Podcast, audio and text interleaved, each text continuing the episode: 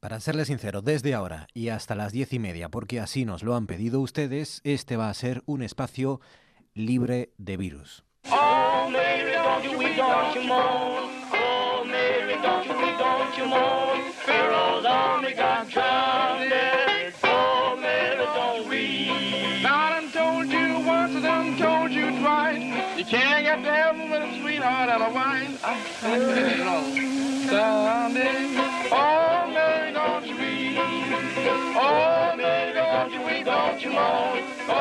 Oh, Mary, don't you weep. Oh, Mary, no llores más. Un canto espiritual que se cantaba en la Guerra Civil eh, Americana y que luego los esclavos negros hicieron suya, como ven. La canción se volvió a hacer popular luego más tarde, en los años 50 y en los 60, como una especie de himno reivindicativo, ¿no? La usó el movimiento por los derechos civiles en Estados Unidos.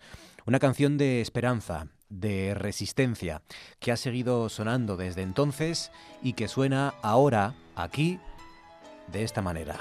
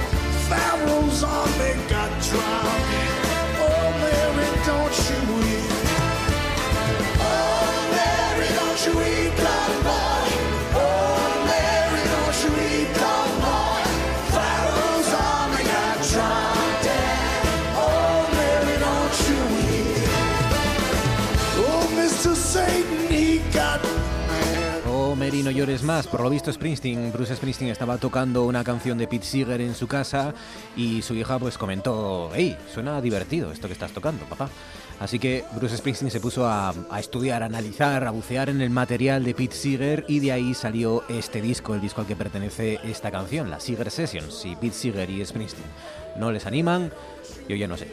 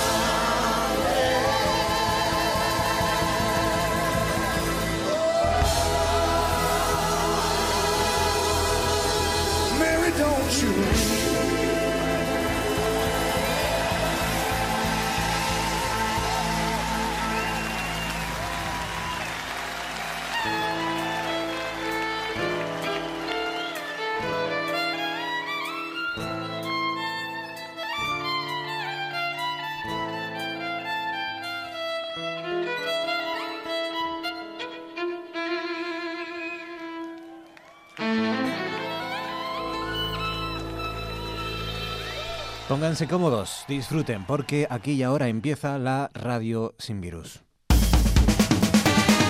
En RPA, Noche tras Noche, con Marcos Vega.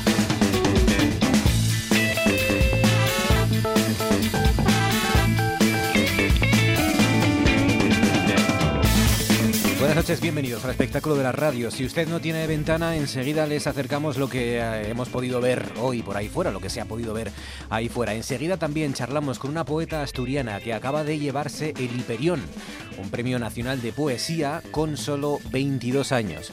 Y en, con 22 años la poetisa, en este caso, la premiada, no el premio.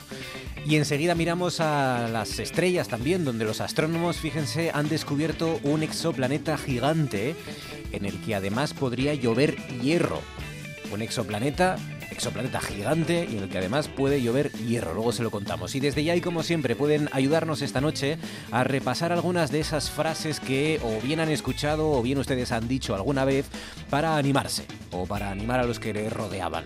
A través de Facebook, donde somos Noche tras Noche RPA, a través de Twitter, si lo prefieren, allí nos- nosotros somos arroba NTNRPA o llamándonos al 985 95 48 90 985 95 48 90. Por ejemplo, Clelia Antuña dice, no hay mal que 100 años dure, a la cama no te irás sin saber una cosa más, todo tiene remedio menos la muerte, esto es coser y cantar, no hay nada imposible, perro ladrador, poco mordedor, amanece que no es poco y al que madruga Dios le ayuda. Todas esas son las frases que le motivan o que le hacen animarse. A Clelia Antuña dice Javier González Caso, la sonrisa no puede ser esporádica, tiene que convertirse en un hábito.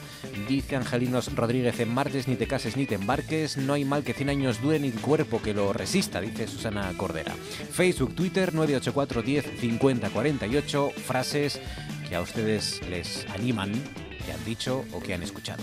Con Fabián Solís desencadenado al frente de la parte técnica, Georgina Bitácora Fernández está en producción, son las 8 y 40 minutos, esto es Asturias y a esta hora estamos como siempre aquí para hacerles compañía, para acercarles si hay alguna noticia importante, relevante, contarles las novedades importantes que les afecten y si no, pues hacerles compañía y entretenerles durante las próximas dos horas. Georgina Fernández, buenas noches. Hola, ¿qué tal? ¿Cómo estás, Georgina? ¿Qué tal? Muy bien, ¿y tú? Me alegro mucho, encantados aquí de tenerte con nosotros para, por ejemplo, decir la frase de Javier Gutiérrez Blanco que dice el fin de la pandemia va a ser en viernes, ya veréis, dice Javier Gutiérrez. Porque esto es otro problema también, que por ejemplo caiga el lunes, ¿no? Que, Bueno, que pues, haya que, oye. sa- que haya que salir para, pues, para empezar una semana. Esto es mejor que caiga en viernes. Si podemos elegir, que lo dudo, pero si podemos elegir, mejor que caiga en viernes a que caiga en lunes. Facebook, Twitter, 984 10, eh, no, 985 95 48 90. Recuerden que hemos cambiado el teléfono. 985 95 48 90. Dinos, Georgina, ¿quién es hoy el asturiano o la asturiana de la jornada? Pues mira, si te digo que el que más, el que mejor retrató la Semana Santa sevillana fue un asturiano, ¿te lo crees? Me lo creo, claro que sí. Y no, me sorprende además. Pues mira, eh, eh, hoy hablamos de Ramón Cue Romano. ¿Por qué? Pues porque varios medios de comunicación andaluces se hacen eco de que se reedita su libro Cómo llora Sevilla y que dicen que es el libro más vendido y una Biblia de la Semana Santa sevillana. Ramón Cue Romano eh, nació en Puebla de Zaragoza, México, en 1914. Fue un sacerdote, escritor, poeta y profesor, eh, que se llamaba en realidad Ramón Manuel del Corazón de María Ano Cue, pero cambió de orden sus apellidos y dejó pues el apellido materno primero y luego eh, el segundo apellido de su padre. Su padre, Ramón Ano Romano, y su madre, María del Carmen Cue Pérez, eran de Po de Llanes y emigraron a México. Su padre falleció y su madre decidió regresar a España cuando Ramón tenía 12 años. O sea que, bueno, por los pelos nació en México, pero era de padres asturianos y a los 12 años ya vino para España. Con 32 llegó a Sevilla. Allí conoció a cinco cofrades universitarios que fueron los que le enseñaron, eran su pandilla, en 1947, le enseñaron la única Semana Santa que vivió y que conoció. Pero luego, pues él, por cuestiones de su labor sacerdotal, tuvo que marcharse a Madrid y prometió a sus amigos les mandaría un libro con las vivencias de esos días y escribió Como llora Sevilla. Desde entonces se han publicado 17 ediciones en 73 años, tanto en México como en España. Su prosa y sus poemas llegaron al alma de todos los sevillanos y varios cantaores le pusieron música por sevillanas a este poema.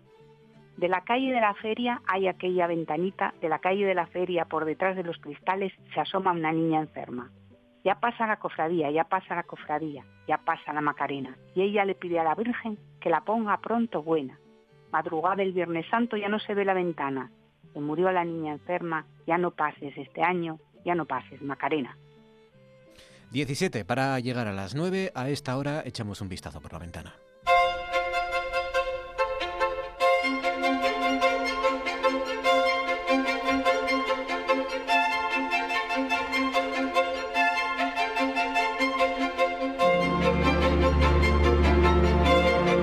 Javier Martínez de Orueta. Orueta, buenas noches. Hola, buenas noches, Marcos. Espectacular el contraste hoy entre ese blanco de las nubes, hoy sí, nubes que parecían algodón, ¿verdad? Y el, Oye, hoy sí que sí, ¿eh? Y el azul cielo, ese azul intenso del cielo de esta mañana.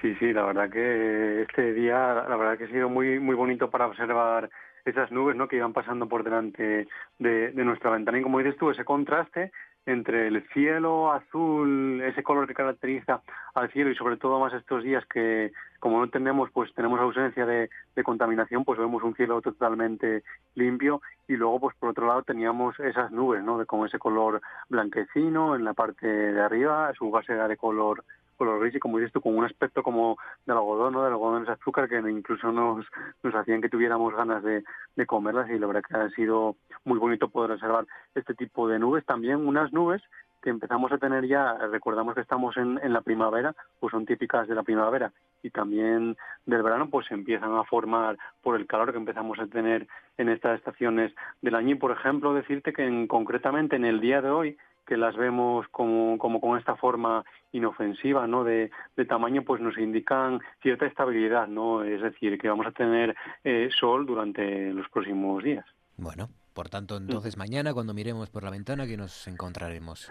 Pues mira, mañana otra vez, eh, más o menos parecido al día de hoy, incluso, bueno, eh, puede ser que tengamos algunas nubes eh, menos y por la mañana también pues amaneceremos con, con nieblas, ¿no? Igual que estos días de atrás en las zonas de Valle, aquí en la zona central de Asturias, en Oviedo, pues amaneceremos con, con nieblas. Y como digo, pues en líneas generales, pues el día, como digo, va a ser con nubes y claros, más claros que, que nubes, y las temperaturas, bueno, que van a bajar con respecto a las que hemos tenido hoy, incluso vamos a tener pues más heladas de las que hemos tenido hoy y las máximas, bueno, que estarán rondando los 14 grados, así que como digo, de cara a mañana un día bastante estable, incluso con menos nubes de las que hemos tenido hoy. Claro. De confinado a confinado, yo, Javier, ¿tú qué prefieres? ¿Que haga bueno o que haga malo? ¿No te importa? Yo es que a veces me, casi prefiero que haga malo, porque da rabia, ¿no? Que haya estos días radiantes y no poder disfrutarlos como, eso, eso. Y luego que, que llegue el momento de cuando podemos salir afuera y haga malo, ¿no? Pero bueno, yo creo que sobre todo a mí los días que me gustan eh, son los días en los que haya nubes, da igual, bueno, que esté lloviendo o que no esté lloviendo, pero yo creo mejor que no esté lloviendo porque en esos momentos es cuando podemos tener pues la mayor eh, variabilidad de, nubes, ¿no? Y podemos ver muchísimas nubes de distintos tipos, así que yo prefiero esos días en los que no haya tan, no haga tan malo o incluso pues no, no llueva. Pues mañana pocas nubes, mucho sol y azul, el cielo azul y esas nubes, esos cúmulos que tienen forma de algodón. Cuídate, Javier, gracias. gracias. Hasta mañana. Acaba de ganar el premio Hiperión de Poesía. Ella es la asturiana Rocío Acebal. Rocío, buenas noches. Buenas noches. Enhorabuena, Rocío, eh, de Oviedo, Betense y con solo 22 años, Rocío. Sí, sí, bueno. Enhorabuena, ¿eh? Enhorabuena. Muchas gracias. Hijos de la Bonanza es el, poemario en el que abordas, luego lo comentaremos, asuntos como el contraste entre la, formación académica de los jóvenes, las expectativas, luego que además es un tema de, rabiosa actualidad por lo que está ocurriendo con, con todas las carreras y todos los, bueno, sobre todo los, los bachilleratos ¿no? que se enfrentaban o se van a enfrentar a esa selectividad. Pero eh, yo primero quiero preguntarte, Rocío, por la forma, la manera en la que te anunciaron que te habías llevado ese premio, porque fue, si no me equivoco, el pasado viernes, 20 de marzo, extraño día como todos los que estamos viviendo, en el que, pues para empezar, el jurado del premio no se pudo reunir físicamente, ¿no? Sí, ha sido un poco extraño. Es decir, yo lógicamente lo recibí con mucha alegría, pero no deja de, quizás sumo a este sentimiento de irrealidad que creo que muchos tenemos estos días en, mm. en los que hay un bombardeo de cifras y de y una situación que casi que casi parece imposible que esté ocurriendo, yo creo que sumó un poco a esa sensación. Pero de todas formas yo lo recibí, la verdad, como una grandísima alegría en un momento que, como para todos, está siendo muy complicado. El jurado del premio de poesía Hiperión, pues está entre otros, por ejemplo, Jesús Munarriz, Benjamín Prado, Ben Clark, eh, y, tampoco tenían medios para realizar una videoconferencia, ¿no? Para hacer estas reuniones que ahora se han puesto de, moda para, para poder juntarse varias personas, eh, y entonces, bueno, lo tuvieron que hacer conectados por internet y por teléfono, por lo visto, ¿no? Sí, bueno, creo que ahora todos nos estamos enfrentando a la realidad de que el teletrabajo en España está muy lejos hmm. De ser una posibilidad viable. Por lo menos yo, yo soy estudiante, pero vamos, eh, la idea de que todos pensábamos que no pasaba nada, que esto, todos tenemos ordenadores y todo se resuelve muy fácil, no es así. Las dificultades tecnológicas nos afectan a todos. Eh, dices en Hijos de la Bonanza que los jóvenes no vais a vivir mejor que vuestros padres. Sí, a lo largo del poemario hablo mucho de esta sensación de expectativas incumplidas, al menos incumplidas para una gran mayoría de los jóvenes y de la población. El paradigma hasta ahora era que los hijos vivieran mejor que sus padres y sobre todo en un punto más amplio, yo creo que siempre ha habido una creencia difusa en que la historia tiene un sentido progresivo, en que siempre vamos hacia puertos más resguardados y mañana va a ser mejor que hoy y la próxima década va a ser más próspera que la anterior íbamos a vivir mejor, independientemente casi de, nuestro comportamiento como sociedad.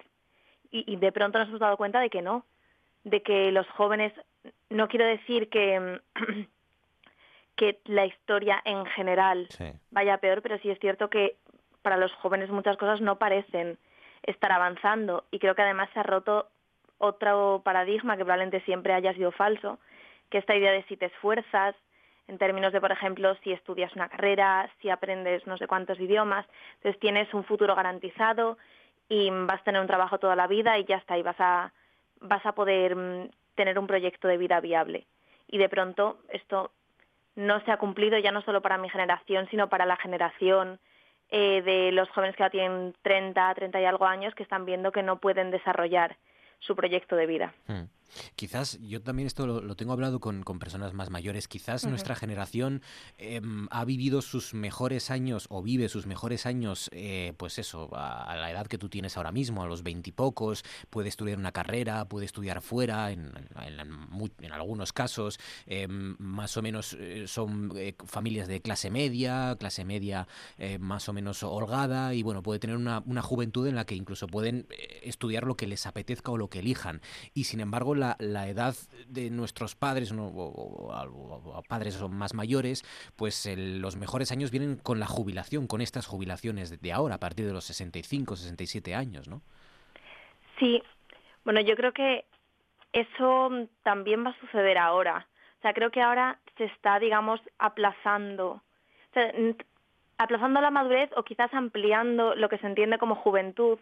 Juventud entendida como este tramo de la vida en el que no te has asentado, en el que andas pues viajando de un lado para otro o que mm, estás todavía planteando qué quieres hacer en la vida.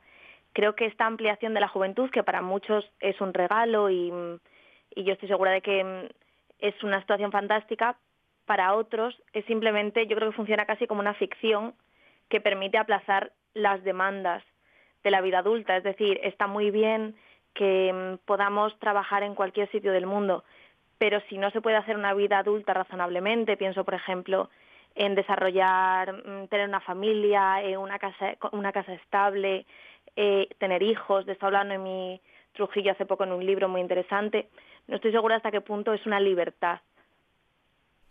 Tú estudias en Madrid, Rocío.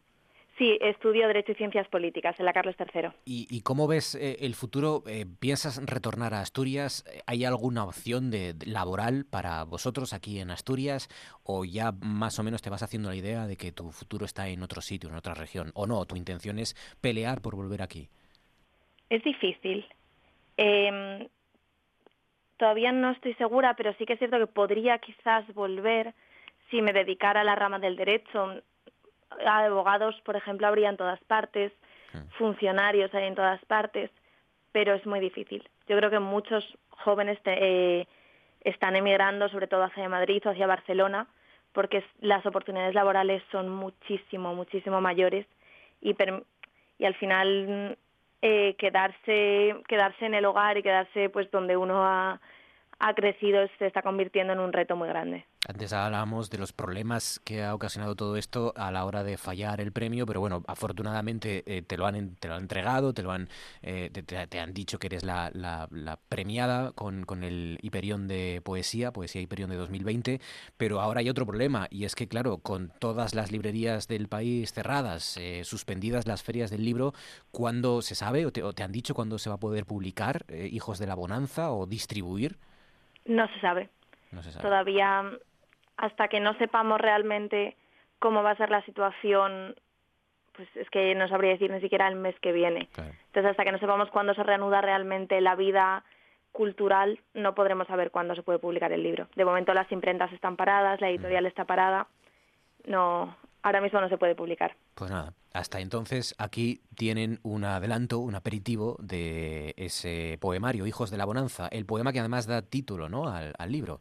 Sí. Pues cuando quieras. Rocío Cebal en directo, 54 minutos sobre las 8 en Noche tras Noche, Hijos de la Bonanza. Mi infancia son recuerdos de un piso a las afueras y un huerto descuidado en la ventana. Mi juventud, 20 años de cuadernos de inglés.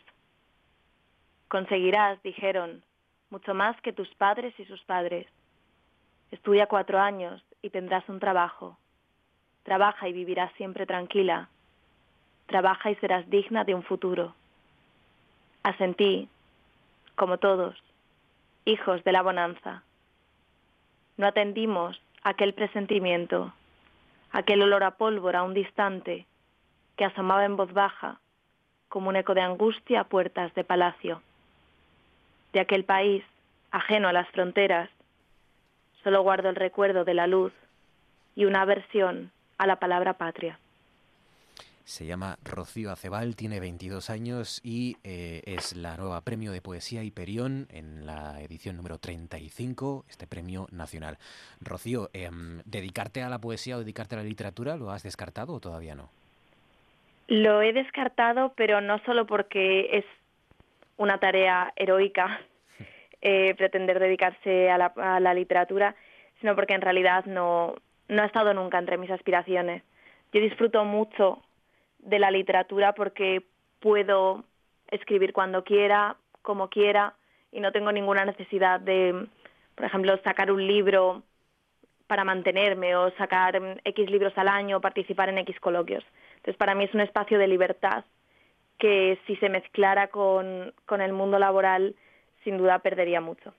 Y la última, em, ¿qué estás leyendo ahora o qué, te gustaría proponer o sugerir? Si es poesía, bien, y si no, alguna novela, algún libro que con el que estés y que quieras proponer. Ahora que estamos todos ávidos de, de, títulos y de que nos recomendéis los que sabéis. Pues ahora mismo estaba mm, leyendo una antología de Miguel Dors mm. eh, que se llama El misterio de la felicidad, publicada en Renacimiento, que me parece una, una forma muy buena de, de acercarse a la obra de ese poeta. Muy bien. Rocío Acebal, enhorabuena Rocío y muchísimas gracias por atendernos. Muchas gracias. Un abrazo fuerte. Y de libro a libro, de poesía a narrativa. Ignacio Galán, buenas noches. Hola, muy buenas noches, ¿qué tal? Cartes Nelorru y Deyes Historias Más. Es tu, tu primera obra de narrativa, ¿no? Sí, la verdad que tenía cosas de narrativa peri vistas en alguna antología y demás, pero yo es la primera vez que tengo un volumen propio de, de narrativa, sí conjunto de, de rellatos y microrellatos sobre todo. Algunos, hablando de premios, algunos también premiados, ¿no?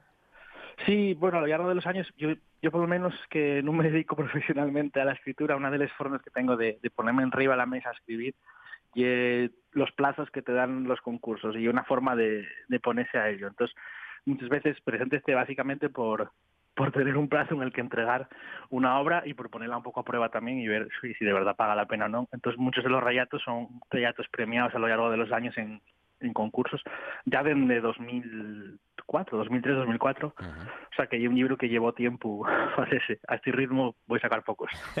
bueno, pero la, buena noticia es que eh, has roto barreras o digamos que eres pionero porque es tu primera obra de narrativa, es el primer libro de Cuatro Gotes Ediciones sí. y además estrenáis colección también y además fue el primer libro yo creo que se, que se presentó por lo menos de los libros en asturiano en toda la historia que se hizo la presentación desde casa del, del autor por, por, las circunstancias no pero sí o sea que en ese sentido eh, bueno fue especial ilusión no porque bueno yo también cuatro gotes y un proyecto también en el que estoy implicado entonces empezar también con una talla editorial, en este caso, pues algo que nos presta. No tenemos la pretensión tampoco de convertirnos en una gran editorial, lo nuestro y el tema audiovisual y otras cosas, pero, pero sí que nos presta pues andar un poco por esos caminos de la literatura y mm. hacerlo con una colección dedicada a Enriqueta González Rubín, que es la primer novelista en asturiano, que además hizo una novela en el siglo XIX, El viaje del tío Pacho el Sordo Vieu, que se adelantó a la primera novela en gallego, a la primera novela en euskera, y bueno, pues hacer ese reconocimiento a la su figura creo también una manera de,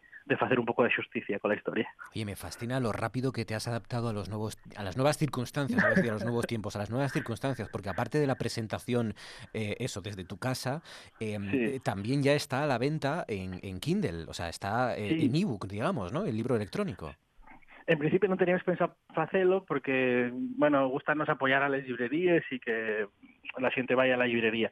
Pero dadas las circunstancias tenemos los libros en el, en el, estudio de Cuatro Gotes y decidimos que, bueno, y era mejor que si íbamos a presentarlo, que tuvieran acceso la gente a él a través de las redes y que ya se pudiera empezar a leer en estos en estos días que, que todo el mundo está con necesidad de, de cosas que hacer, de leer, de ver.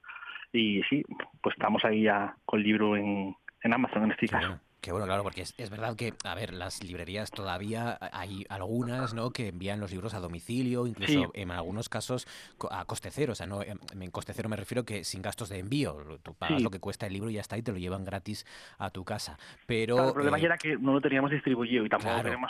Queremos poner en riesgo a nadie ahora para que se distribuya un libro, quiero decir, cuando lo puedes hacer perfectamente de esta manera y esperar también a que pase que esto esperemos que pase todo lo rápido que pueda. Y que luego además esto también es muy práctico, el estar en tu casa, en el hmm. sofá y hacer y clic y que aparezca ese libro que tú quieres en tu ebook, en tu libro electrónico. O sea que esto también es muy... Y evites problemas como los que estoy teniendo yo estos días, que intento organizar la biblioteca aprovechando un poco el tiempo y, y, de, y hecho el día en ello. O sea que... Exacto.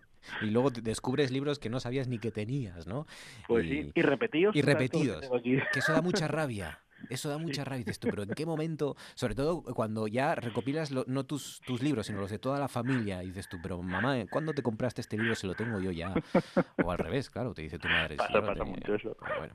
Ignacio, cuídate amigo, enhorabuena, gracias. ¿eh? Gracias, un abrazo. Un abrazo fuerte. Y ahora esto. Buscamos última hora en comunicación con nuestra reacción en Andalucía, Javier Chaparro. Entre 3.000 entre 3.000 y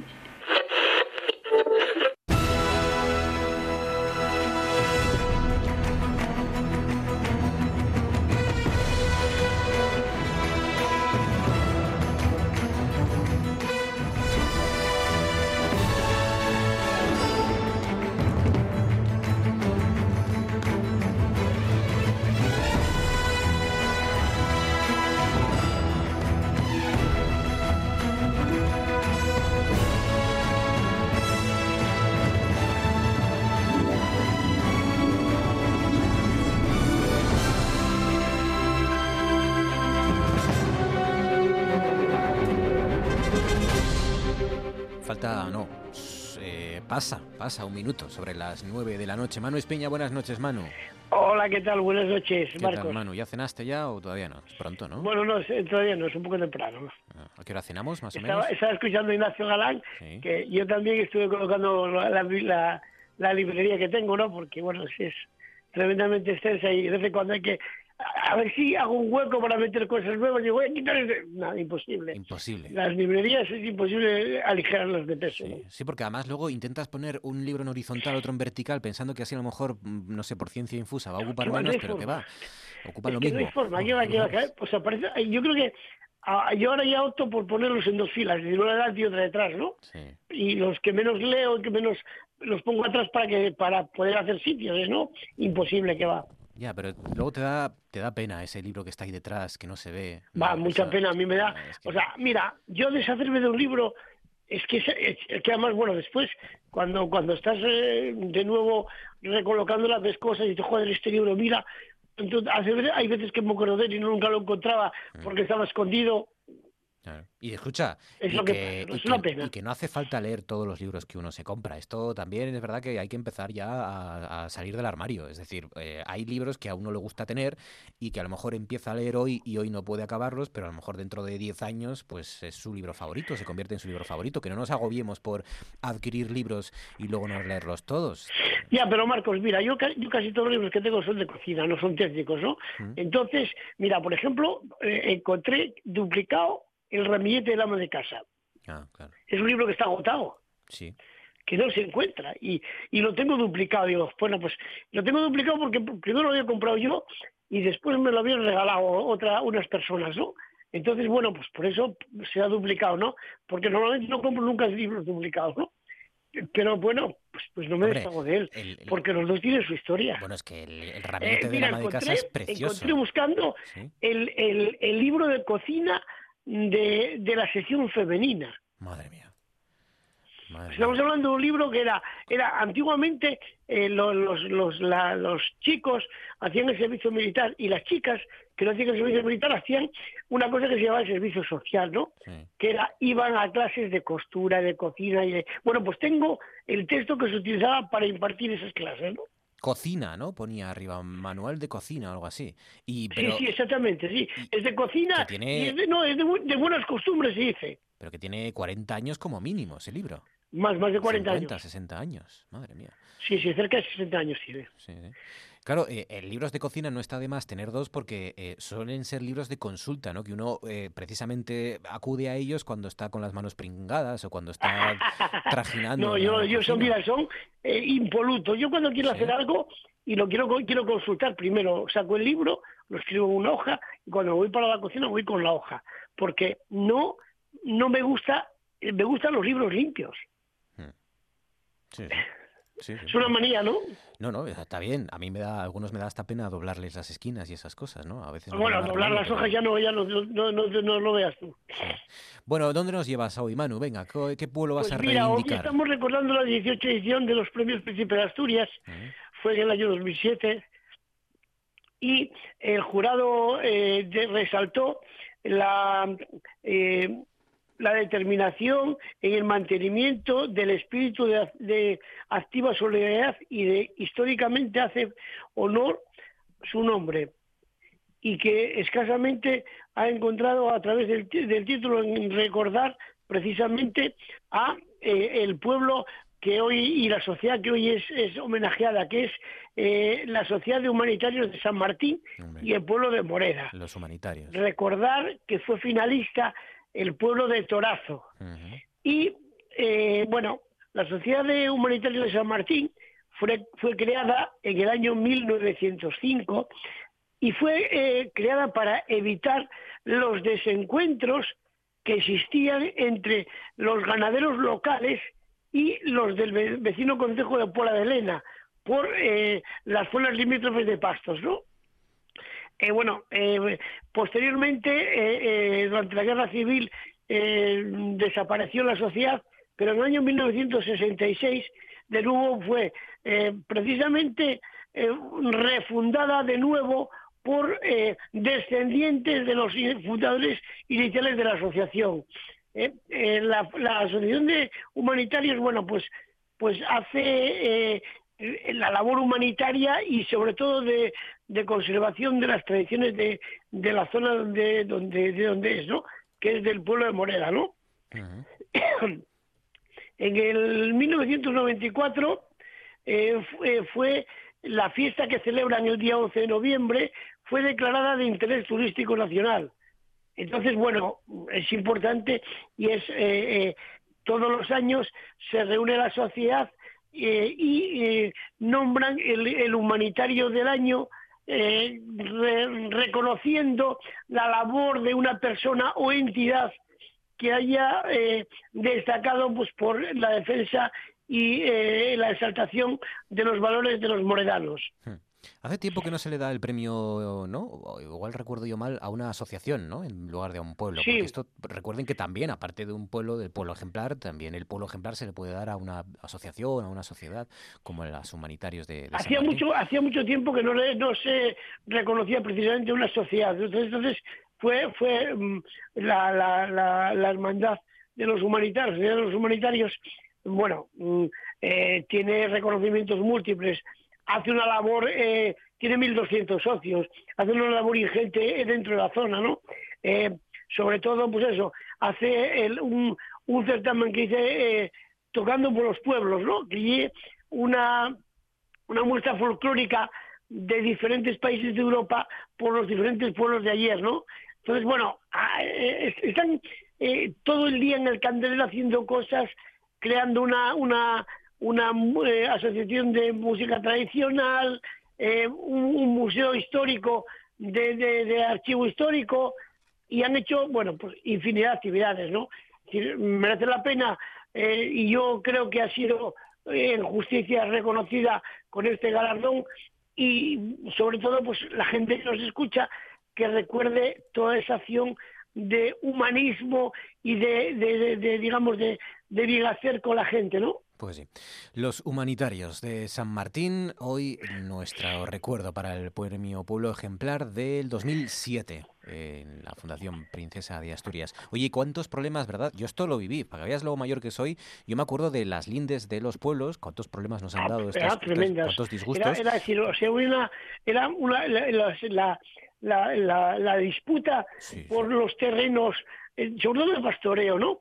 Era algo, fue algo muy común en todos los pueblos de Asturias, ¿no? Yo me acuerdo, y Manu, y de, grandes guerras, grandes, grandes batallas, ¿no? De los de, los hitos de piedra, esto que se colocaban con para señalar dónde acababan mojones, los mojones de piedras, piedras gordas, grandes, pesadas, que estaban allí que no, podías mover ni un centímetro, porque entonces venía el dueño del prado y te, vamos, te podías tener un disgusto, ¿no? Pues te crujías, sí, sí. Una manera también de señalar. Era una, era una, era una delimitación geográfica un poco de la posesión del terreno, ¿no? Y en Asturias estaba muy arraigado, es decir, eh, de hecho todavía existe, yo todavía hoy tengo fincas eh, eh, comunes con otra gente y están separadas por esos mojones de piedra, ¿no? Hmm. Manu, cuídate, gracias y que cenes A vosotros buen viaje y ánimo. Claro que sí, ánimo. Esto es Noche tras Noche con Marcos Vega.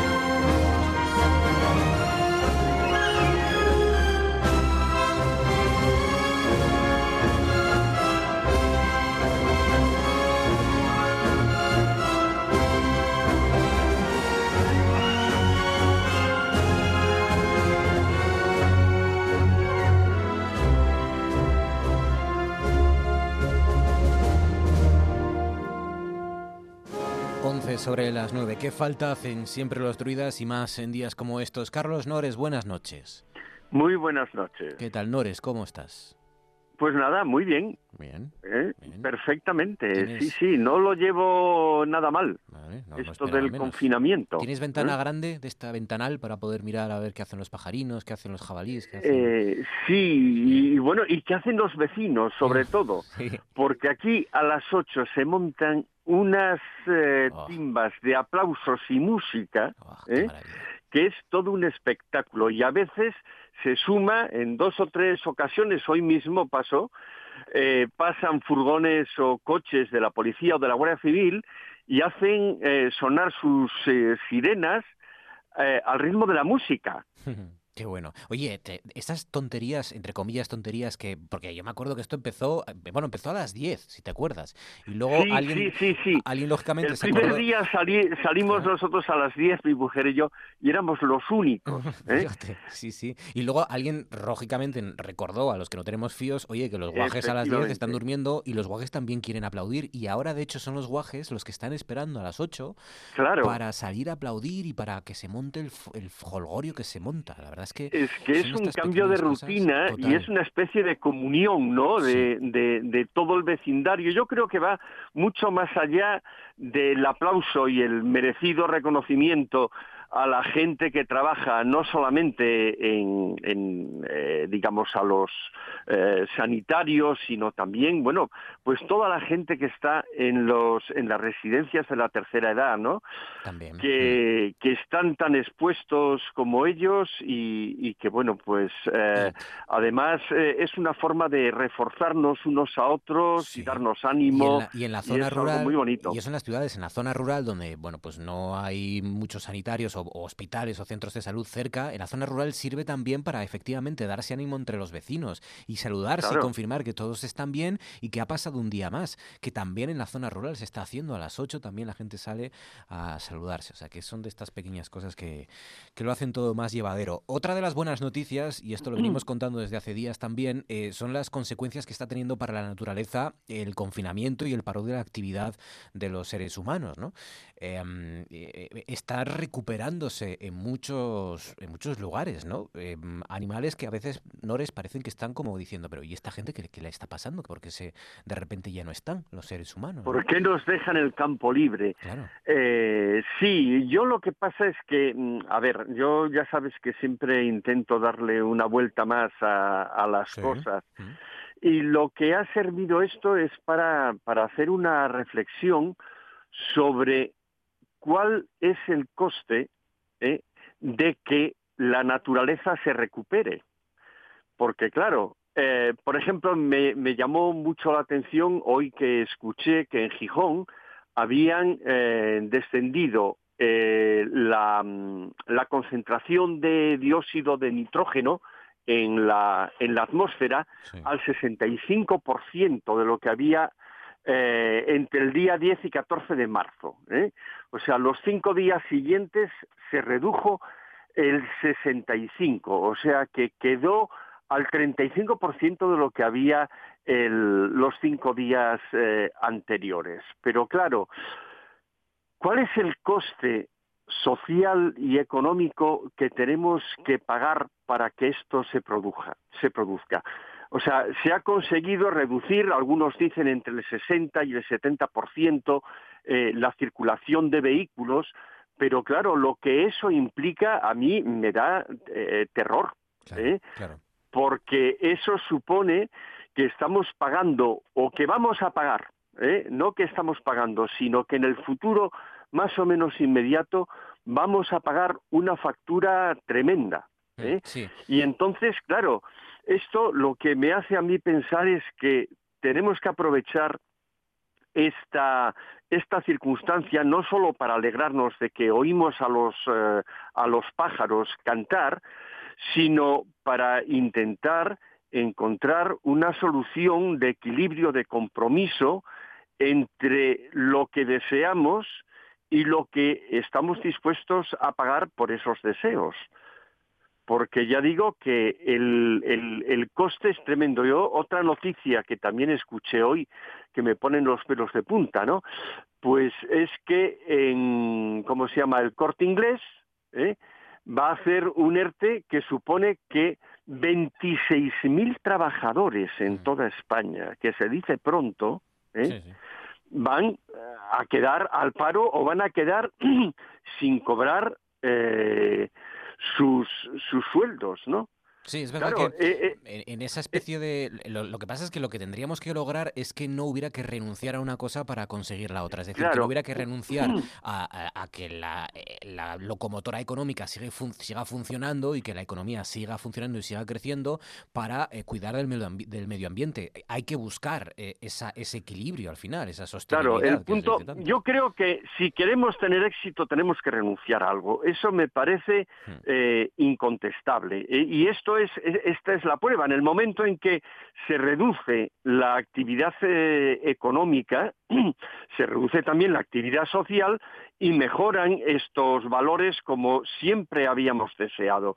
Pero el problema es eh, dónde está el punto de equilibrio de lo que aquello a lo que aspiramos ¿eh? y aquello a lo que tenemos que renunciar. Porque es, que yo también me hago otra, otra reflexión, que los, los responsables de esta de la situación, de la contaminación, de que en Venecia no hubiera no hubiera eh, peces y no hubiera cisnes, eran los propios venecianos o los propios turistas que vamos a Venecia. Es que siempre lo consideramos como si son otros los que tienen la culpa.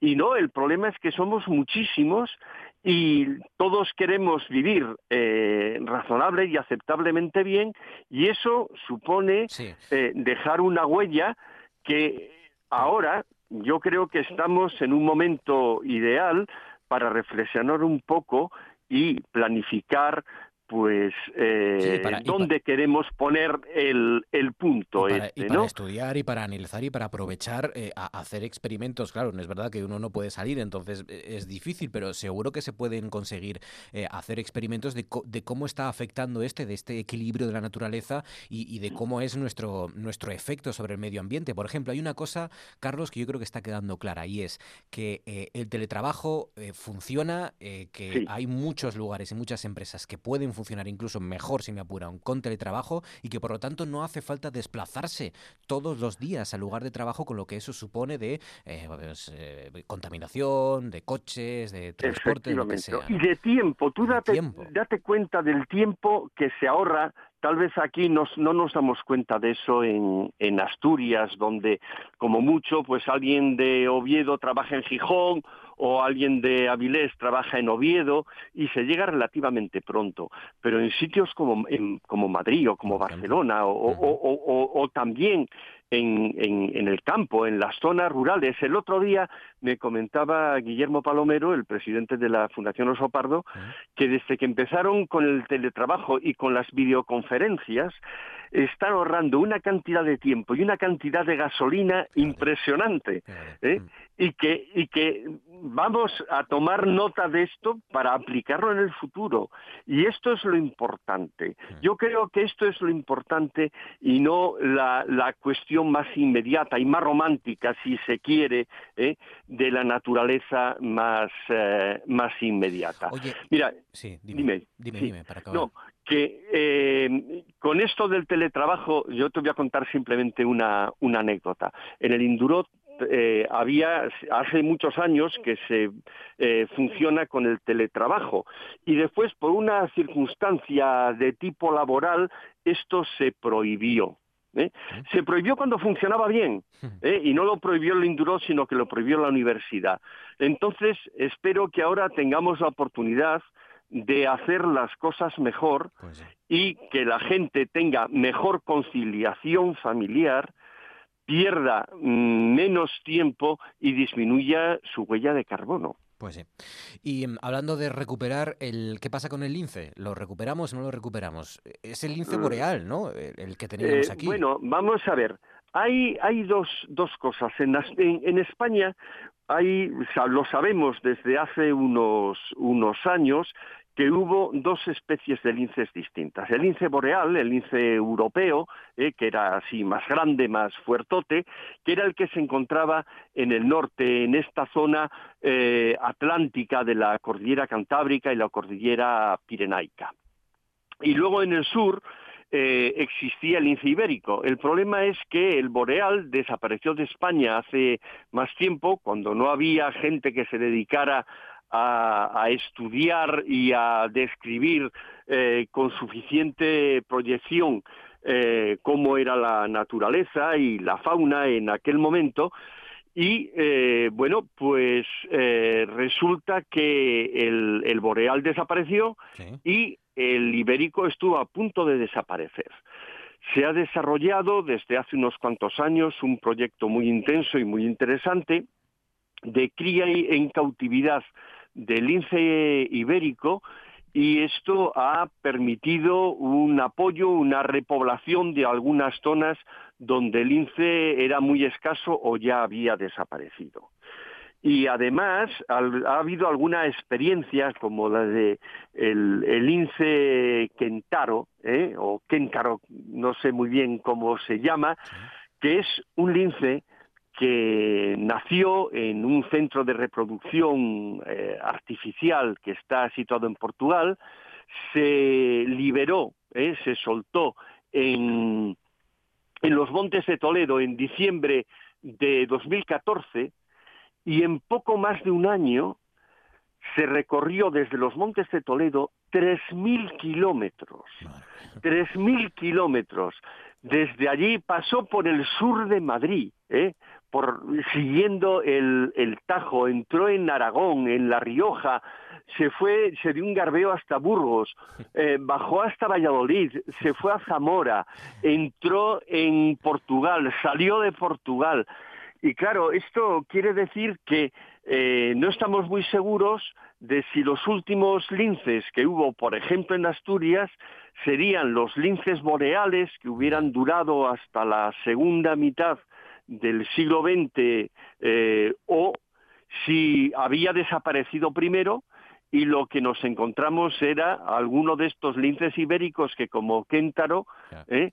se daba un garbeo por esta por esta zona. La vuelta a España, más que un garbeo. La vuelta a España, pero tú imagínate, 3.000 kilómetros en un año, que se dice pronto. ¿eh? Nores, cuídate, druida, gracias, un abrazo fuerte. En ello estoy. Muy bien. Y todos vosotros también. Gracias, amigo. Con teletrabajo. Ahí está, hablando. Ah, siempre nos quedará el teléfono, o sea que aquí estaremos. Eso.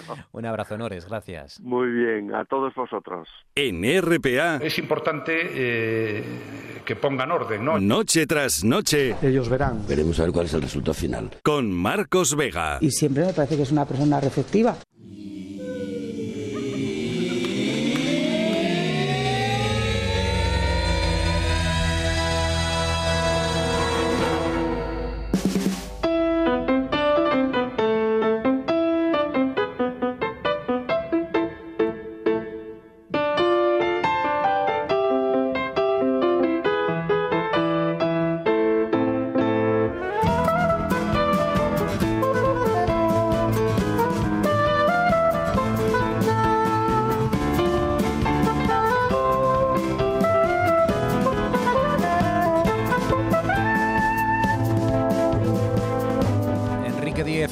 Astrofísico del aula de astronomía, socio de Omega. Quique, buenas noches. Hola, buenas noches, ¿qué tal? Bueno, los datos siguen llegando a los ordenadores, ¿no? De la Universidad de Oviedo, y a los vuestros en casa, ¿o no? Eh, sí, sí, sí, siguen llegando, sí, sí, sí. ¿Tenéis material para trabajar y estas cosas? sí, tenemos material para... Fíjate que yo estos días, que bueno, como prácticamente todo el mundo, o bueno, o mucha gente, ¿no? Eh, trabajamos desde casa. Yo no sé si vosotros vosotros estáis trabajando, entiendo que es la emisora, ¿no? Estamos en la emisora, Fabián y yo, que somos de los que imagino pueden prescindir. Si, si mañana pues caemos, pues tampoco pasa nada. Digo yo, ¿eh? Pero bueno, sí, estamos aquí Fabián y yo manteniendo la distancia, eso sí. Ya no nos damos besitos ni abracitos ni estas cosas que antes nos gustaban, pero... bueno, oye, ya llega, todo llegará, todo llegará y Fabián tendrá lo suyo. Hasta que aguantemos y le dé a Fabián lo suyo. y lo de su prima. bueno, el caso, a ver que nos, que nos, que nos vamos por la tangente. Que mm, eh, sí, estoy trabajando en casa y estos días que, fíjate, fíjate, que claro, como no tengo que... Yo, vivo en Gijón, ¿no? Entonces, como no tengo que desplazarme al sitio normal de, investigación que es en Oviedo y luego tampoco tengo que ir a Mieres, que doy clases en Mieres y al final paso mucho tiempo en el coche de un lado para otro. Entonces, al final ahora resulta que trabajo mucho más. Trabajas más, claro. No, no es que, a ver, trabajo más. Eh, sí, pierdo eh, a ver, es que no es que lo pierda, es que también las cosas son así, ¿no? En los desplazamientos y demás, como ahora no tengo ese tipo de cosas, pues al final veo que el, tiempo útil que estoy realmente haciendo cosas y que tal es, es mayor por estar en casa. O sea que al final, bueno, mira, eh, dentro, de, dentro de lo malo, en lo que a trabajo se refiere, pues estoy siendo más productivo. Sí, sí, es lo que estábamos hablando, que, el teletrabajo en muchos casos demuestra que mayor eficacia, porque claro, todo ese tiempo de desplazamiento, y eso aquí en Asturias, que tampoco las distancias son muy grandes. Bueno, en tu caso sí, pero en otros casos suelen ser más cortas, pero bueno. Sí, y luego también si uno no se engaña, ¿no? Si, el tiempo, si realmente el tiempo que está delante del ordenador, si, si, es tiempo efectivo, que no estás, eso ya, que no estás perdiendo el tiempo, yo qué sé, consultando eh, el marca o, mirando el WhatsApp o cosas así, si realmente estás trabajando, pues al final aprovechas mucho más el tiempo, ¿no? Pues sí. Pues sí, por ejemplo, aprovechar el tiempo para contarnos a todos que mm, los eh, hay unos astrónomos, un grupo de astrónomos españoles además, que ha descubierto un exoplaneta gigante en el que podría llover hierro y yo no sé por dónde empezar, eh, Quique, para que supongo empieces a, desmitificar este, este titular. Bueno, no, hombre, a ver, eh, no, no, no, sí, a ver, no, no, tampoco hay mucho que desmitificar en este caso, Otra, otras veces sí, pero bueno, a ver, realmente, a ver, no es que lo hayan descubierto, ese, ese planeta ya se había descubierto, no recuerdo muy bien el año, pero como en el 2012, 2013, una cosa así, es un planeta mm, que se llama, se llama eh, WASP 76B, eh, me parece que es el 76B. Y este lo descubrió un, un, proyecto de estos de búsqueda sistemática que se llama WASP. Eh, pues eso, hace ya siete años o una cosa así. Y sabía, lo que sabíamos de él pues es que es un planeta que es un gigante gaseoso, ¿no? Em, una especie de super Júpiter y que está muy cerca de su estrella. Está muy cerca de su estrella y por lo tanto está muy caliente. Pero muy, muy caliente es que se estima que la mm, temperatura en la atmósfera de este gigante gaseoso es del orden de 2.500 grados, una cosa así. O sea, muy, muy, muy, muy caliente por estar tan cerca de la estrella, ¿no? Entonces, claro, a esas temperaturas, ¿qué pasa? Que, mm, bueno, a ver, lo, lo que han hecho ahora este grupo ha sido con un espectrógrafo muy preciso eh, que está en Chile, en el VLT, en, el, en un conjunto de cuatro telescopios que pueden trabajar en conjunto y demás. Bueno, el VLT tiene un espectrógrafo eh, que se llama Espresso, que de su clase pues es el más potente, es el más preciso, el más potente de la Tierra, ¿no? Y entonces, digamos que han apuntado con los telescopios y enchufando este, este instrumento, para que nos entendamos, han apuntado a este sistema y han podido ver Em, con mucha precisión la composición de la atmósfera de este planeta. Y, entre otras cosas, lo que se ha visto es que en la atmósfera de este planeta hay hierro, hay nubes de hierro.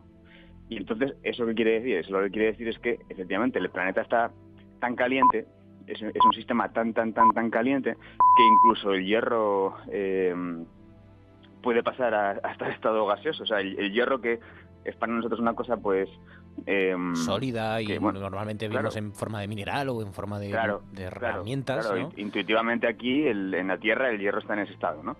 Bueno, pues en este planeta eh, está como puede estar el vapor de agua. Entonces, lo, que, lo que ocurre es que mm, eh, el planeta, digamos que mm, está también tan cerca de su estrella que hay un efecto que se da en, todos estos planetas que están muy cerca de sus, de sus, estrellas o en los satélites. A la Luna le pasa, que tiene siempre la misma cara mirando hacia, la, eh, hacia el cuerpo mayor. O sea, la Luna siempre está mirando hacia la Tierra, este planeta está tan cerca de su estrella que tiene siempre la misma cara mirando hacia, el, hacia su Sol, hacia su estrella. ¿Vale? Está, tiene rotación capturada, que se llama. O sea, que no, le, no le deja girar más su Sol, digamos, por la gravedad. Mm, lo que ocurre realmente, así dicho un poco más preciso, es que el periodo de rotación del planeta, el planeta rota, hmm. y también se mueve alrededor del Sol. Lo que pasa es que están sincronizados. El periodo de rotación coincide con ah. el de traslación y eso al final lo que ocasiona es que siempre, siempre la misma cara del planeta esté mirando hacia la estrella y la otra no. Entonces hay una hay un gradiente de temperatura, hay una cierta diferencia de temperatura en la zona en la que mm, en la que el planeta mira hacia la estrella, pues hay nubes de hierro, el hierro está en estado gaseoso. En la otra cara, pues el hierro parece ser que la, temperatura sigue siendo muy alta, ¿eh? estamos hablando de miles de grados, del orden de 2000 grados, una cosa así, pero es un poco más baja. Y en la zona de transición, en, el limbo, hay, bueno, en todo el planeta hay, hay circulación de eh, atmosférica, entonces digamos que mm, donde esa corriente atmosférica, donde transporta ese vapor de hierro hacia la zona un poco más fría, hacia la parte de atrás, para que nos entendamos, ahí digamos que el hierro precipita. Es como si se formaran nubes de hierro que llueve, digamos, ¿no? O, de, o no sé si realmente a ver, a ver, luego todo esto hay que, hay que tomarlo con mucho cuidado, ¿no? Realmente, igual el término llover hierro es una cosa que parece que nos estamos imaginando aquí. Realmente, pues ese hierro que está en estado gaseoso, de alguna manera, pues eh, perderá ese estado y pasará a otro estado que a saber cuál es, pero pero bueno, de momento nubes de hierro, o sea, hierro en estado gaseoso hay en la atmósfera. eso es, eso es, eso es, eso es. Entonces, bueno, ahora eh, y esto se ha podido ver gracias a este instrumento que está instalado en el VLT, gracias a, a, Expreso, pues que ha permitido eso, eh, hacer espectroscopía de la atmósfera del planeta con una precisión que hasta ahora no se podía haber hecho. Qué bonito. Claro, no solo los, los exoplanetas no solo nos impresionan porque puedan albergar vida, que parece que es lo único que, que, esperamos, ¿no? También nos impresionan por estas cosas que podemos aprender, ¿no? Podemos aprender muchas cosas de exoplanetas que, aunque no puedan albergar vida, como parece el caso, pues por ejemplo tienen nubes de hierro bueno, pues también es... Claro, al final el paradigma del sistema solar, pues vemos que pues que se va desmoronando, ¿no? Lo que nos parece lo habitual, porque es lo que tenemos cerca, vemos que en cualquier otro sitio, pues, pues, pues nos encontramos cosas muy diversas, muy distintas. Pues eso, pues ya ves, un planeta en el que llueve hierro, o sistemas de planetas con lunas tan grandes casi como el propio planeta, o sistemas de planetas enanos casi que serían comparables a Júpiter, bueno, hay de todo. Sí. Quique, cuídate mucho, amigo. Un abrazo fuerte y hasta la semana que viene. Gracias. Venga, venga, a vosotros otro. Gracias. 33, casi 34 minutos sobre las 9. Es el momento de escuchar el rap de Darío Liborio.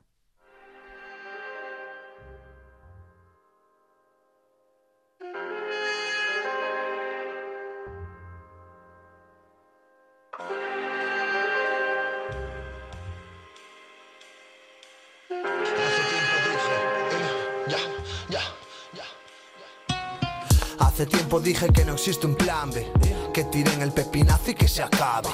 Pediste respuestas y dijeron tal vez, vete improvisando, él no será quien te salve. Encerrados como Bruselas en Flandes, porque en esta tierra la cagamos a lo grande.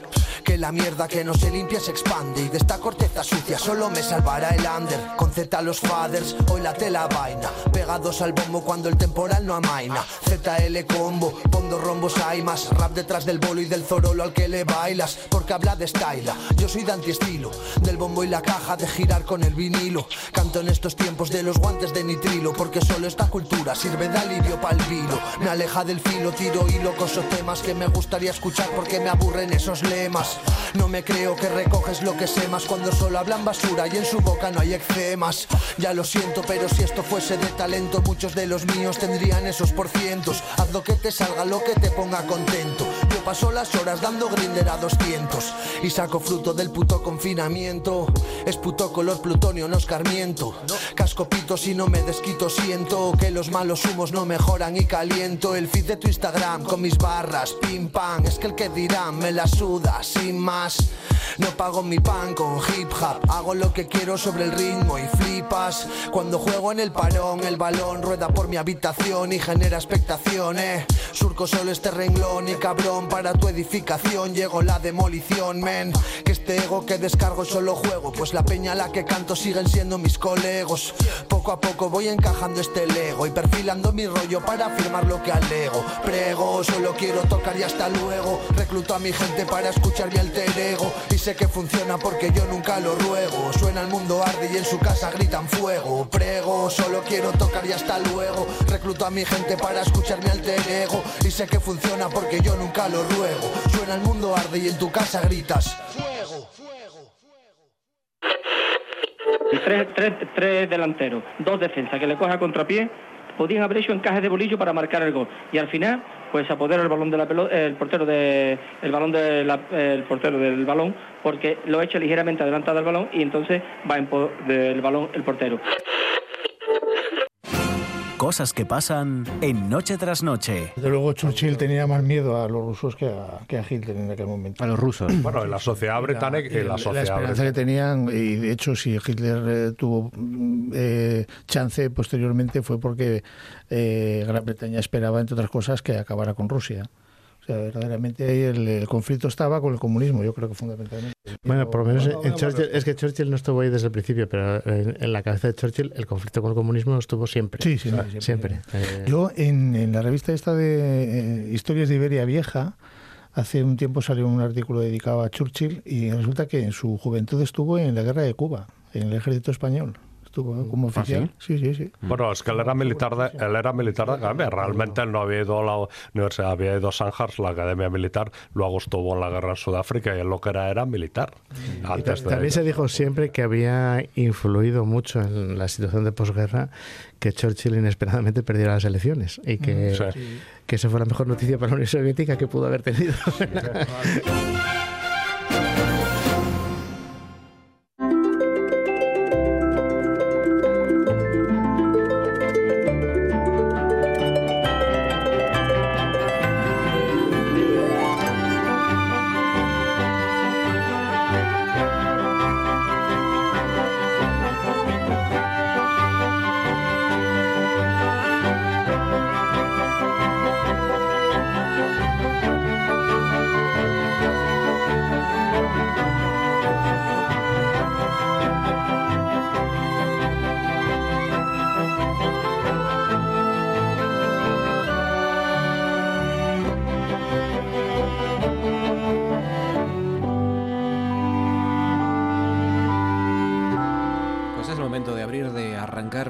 Consejo de Actualidad, nuestra tertulia y de saludar a nuestro secretario de Comunicación de Amnistía Internacional, el pediatra Francisco Javier Fernández. Francisco, buenas noches. Hola, buenas noches, Marcos. ¿Cómo estás, Francisco? ¿Qué tal? ¿Bien?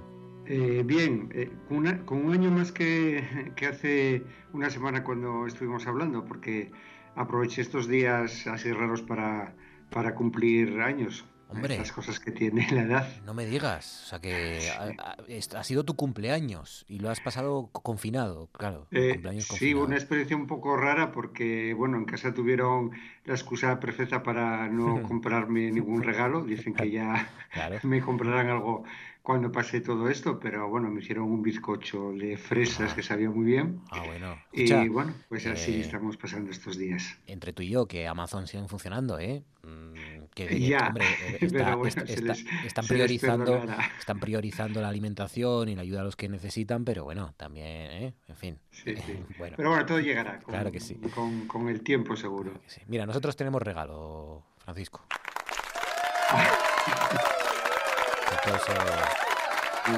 Bueno, el, hoy has tenido doble aplauso, el nuestro por cumplir, por haber cumplido años esta semana y el de las 8 que también te toca un poco, ¿no? De las 8, el, por, dedicado el de las 8 es todos los días muy emocionante, hoy quizá más porque eh, aquí en la calle que yo vivo eh, pasaron unas cuantas ambulancias eh, de Transinsa, yo creo que eran como 7 u 8 con las, eh, con las sirenas y, y las luces.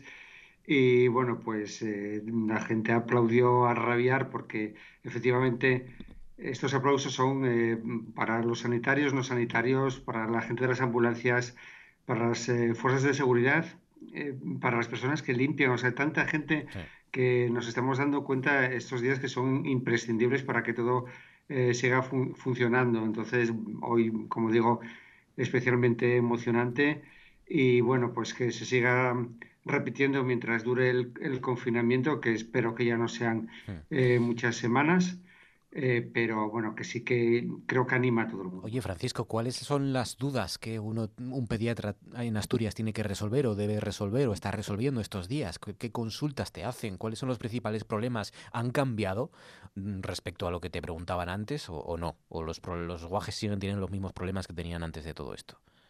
Bueno, algunos eh, problemas son los de siempre, porque eh, entre todo esta vorágine eh, a veces nos olvidamos de que sigue habiendo otro tipo de problemas. No solamente existe el coronavirus, sino que sigue habiendo apendicitis, eh, por ejemplo, en dos niños que tienen dolor abdominal. Eh, pues los tienes que seguir valorando a ver si ese dolor es una apendicitis o es otra cosa. Incluso puede ser un problema de tipo ansioso con la que nos está cayendo en este momento. Y sí que hay consultas, preocupaciones respecto al virus, eh, sobre todo en las formas de, contagio, porque, como he sabido, eh, surgen eh, muchos bulos. también hay una circunstancia y es que, como se sabe, se tomó la decisión de seguir vacunando o mantener las vacunaciones del calendario hasta los 15 meses y hay algún algún padre, alguna madre que tiene dudas, por ejemplo, de si en esta eh, situación en la que hay un virus por ahí circulando es bueno vacunarse, seguir vacunándose con, vacunas víricas. La, respuesta es que sí, es decir, no tiene nada que ver si, si hay que vacunar de triple vírica a los 15 meses para proteger de sarampión, rubella y, papeles hay que seguir haciéndolo con todas las precauciones. Lo que estamos haciendo es eh, citar a los niños a una hora, a una hora diferente para que eh, no haya ningún tipo eh, de, contagio. Y también empieza a haber dudas sobre cuestiones que, que, surgen del tipo de si hay virus nuevos, hoy hubo, no es un bulo, sino más bien una información imprecisa de que en China eh, una persona se contagió de, un virus eh, eh, y que sí va a haber otra epidemia después del coronavirus. Es en realidad un virus que solamente afecta a roedores y en alguna ocasión el roedor lo puede transmitir a, una persona, pero que eso es muy improbable y que además seguro que no va a provocar ninguna pandemia. Pero como todo el mundo está muy pendiente de lo que aparece en Internet, de lo que llega por WhatsApp, pues eh, se suscitan cuestiones de, este tipo. Entonces, bueno, eh, también hay otro tipo de, consultas que tienen que ver precisamente con el bienestar eh, psicológico de, los niños que yo tengo que decir que están aguantando muy bien. A mí me está impresionando que cuando eh, se dio la primera noticia de que se iban a suspender las clases y todo el mundo estaba preocupado de qué se iba a hacer con los niños en casa, de que si iba a ser imposible mantenerlos sin ir al parque, pues están aguantando eh, como campeones. Yo creo que eh, precisamente porque en, casa todo el mundo se vuelca en, soluciones imaginativas para jugar, para Em, como decíamos también en alguna ocasión, seguir manteniendo las rutinas en la medida de, los, de, lo posible eh, para quitarles el miedo o la incertidumbre eh, que pueden eh, tener. Y bueno, pues ahí también cuentan con el apoyo de los pediatras, por supuesto. Por cierto, eh, recuerden que hay números habilitados especialmente para consultas sobre el coronavirus y para problemas sobre el coronavirus. Es el 900-878-232-232, 900-878-232 y el 984-984-100-400, 984-100-400 y luego pues el número de emergencias sigue atendiendo otras urgencias y si, si uno usa el 112 pues marca el 1, ¿no? Y, en horario laboral eh, se puede llamar al centro de salud eh, correspondiente. A veces tardamos un poco en devolver la llamada, pero eh, ninguna llamada va a quedar en el vacío, por supuesto, como siempre. Mm. Y junto a Francisco Javier Fernández, pues está nuestro juez, Agustín Azparren. Agustín, buenas noches. Hola, buenas noches, Marcos. ¿Qué tal? Buenas noches, Francisco. Hola, buenas noches. Encantados de tenerte. El problema de los jueces, eh, ¿cuál, ¿cuál puede ser o cuál está siendo en tu gremio, Azparren? Yo he leído que hay jueces en muchos lugares, en muchas provincias, que les están diciendo principalmente a los matrimonios divorciados, eh, con, con eh, que tienen algún niño, algún hijo, pues también en, algún tipo de disciplina, que, claro, hay tantos, tantas lagunas con este estado de alarma que principalmente sentido común. Están pidiendo a los padres sentido común sobre todo. Sí, sí, sí. eso, eh, bueno, lo primero, eh, también como Francisco acaba de decir que, que cambió de estatus, yo estoy a punto de cambiar de estatus eh, como juez sabes que estaba en excedencia, pero el miércoles que viene me jubilo voluntariamente como juez, aunque estaba en excedencia y eso no tiene ninguna repercusión porque sigo trabajando como, como abogado, fundamentalmente como mediador, que es lo que como sabes es lo que me dedico últimamente, pero también da la casualidad de que, de que en estas circunstancias eh, yo había pedido hace tres o cuatro meses después justo con fecha 1 de abril. Bueno, mira. Eh, eso lo único efecto que tiene es que ya tengo claro que no voy a volver de juez. Es lo único. Pues enhorabuena, no lo sé, supongo que sí, porque... Sí, bueno, ya tenía claro que no, que al momento que tuve claro que, iba, que no iba a volver, pues, pues pedí la la jubilación y, bueno y ahora me voy a hacer no, la verdad es que no pienso jubilarme porque sobre todo en, la mediación como es tan satisfactorio el conseguir acuerdos eh, entre la gente pues están eh, es una profesión de las de, leía yo eh, estos días en una de las películas estas que vi había una frase que se le atribuyen a Confucio que le decían en una, una película que es un proverbio chino que viene a decir que si eliges una profesión que ames no, tendré, eh, eh, no trabajarás ningún día de tu vida. Y bueno, al final, como yo he conseguido que esta profesión es una profesión que me gusta mucho, que disfruto con ella, pues es como no trabajar, ¿no? y por eso tampoco voy a, voy a jubilar, ¿no? Pues sí, porque además los jueces tienen muchos problemas, ¿no? Estos días principalmente, fundamentalmente. Muchos, y bueno, y además últimamente también, pues desde los últimos años, por todo el tema de la politización, etcétera, que es un poco uno de los criterios que me llevó a mí en su momento a pedir la presidencia hace ya seis años, y, pero, pero en todo caso estos días sí que hay una serie de, problemas que se están dando, bueno, hoy mismo han prorrogado también pues los horarios en el tema del registro civil por el tema de, de las licencias de defunción, pero eh, hay una serie de criterios en el tema de, de los juzgados de familia eh, increíbles porque hoy por la tarde me pasaban un mensaje de que ya hay 40 criterios de 40 juntas de jueces de familia distintos. Bueno, no son distintos porque es imposible que haya 40 criterios distintos, pero bueno, viene a haber como tres tipos de criterios respecto a qué pasa con el derecho de visitas de los niños, qué pasa en los temas de custodia compartida.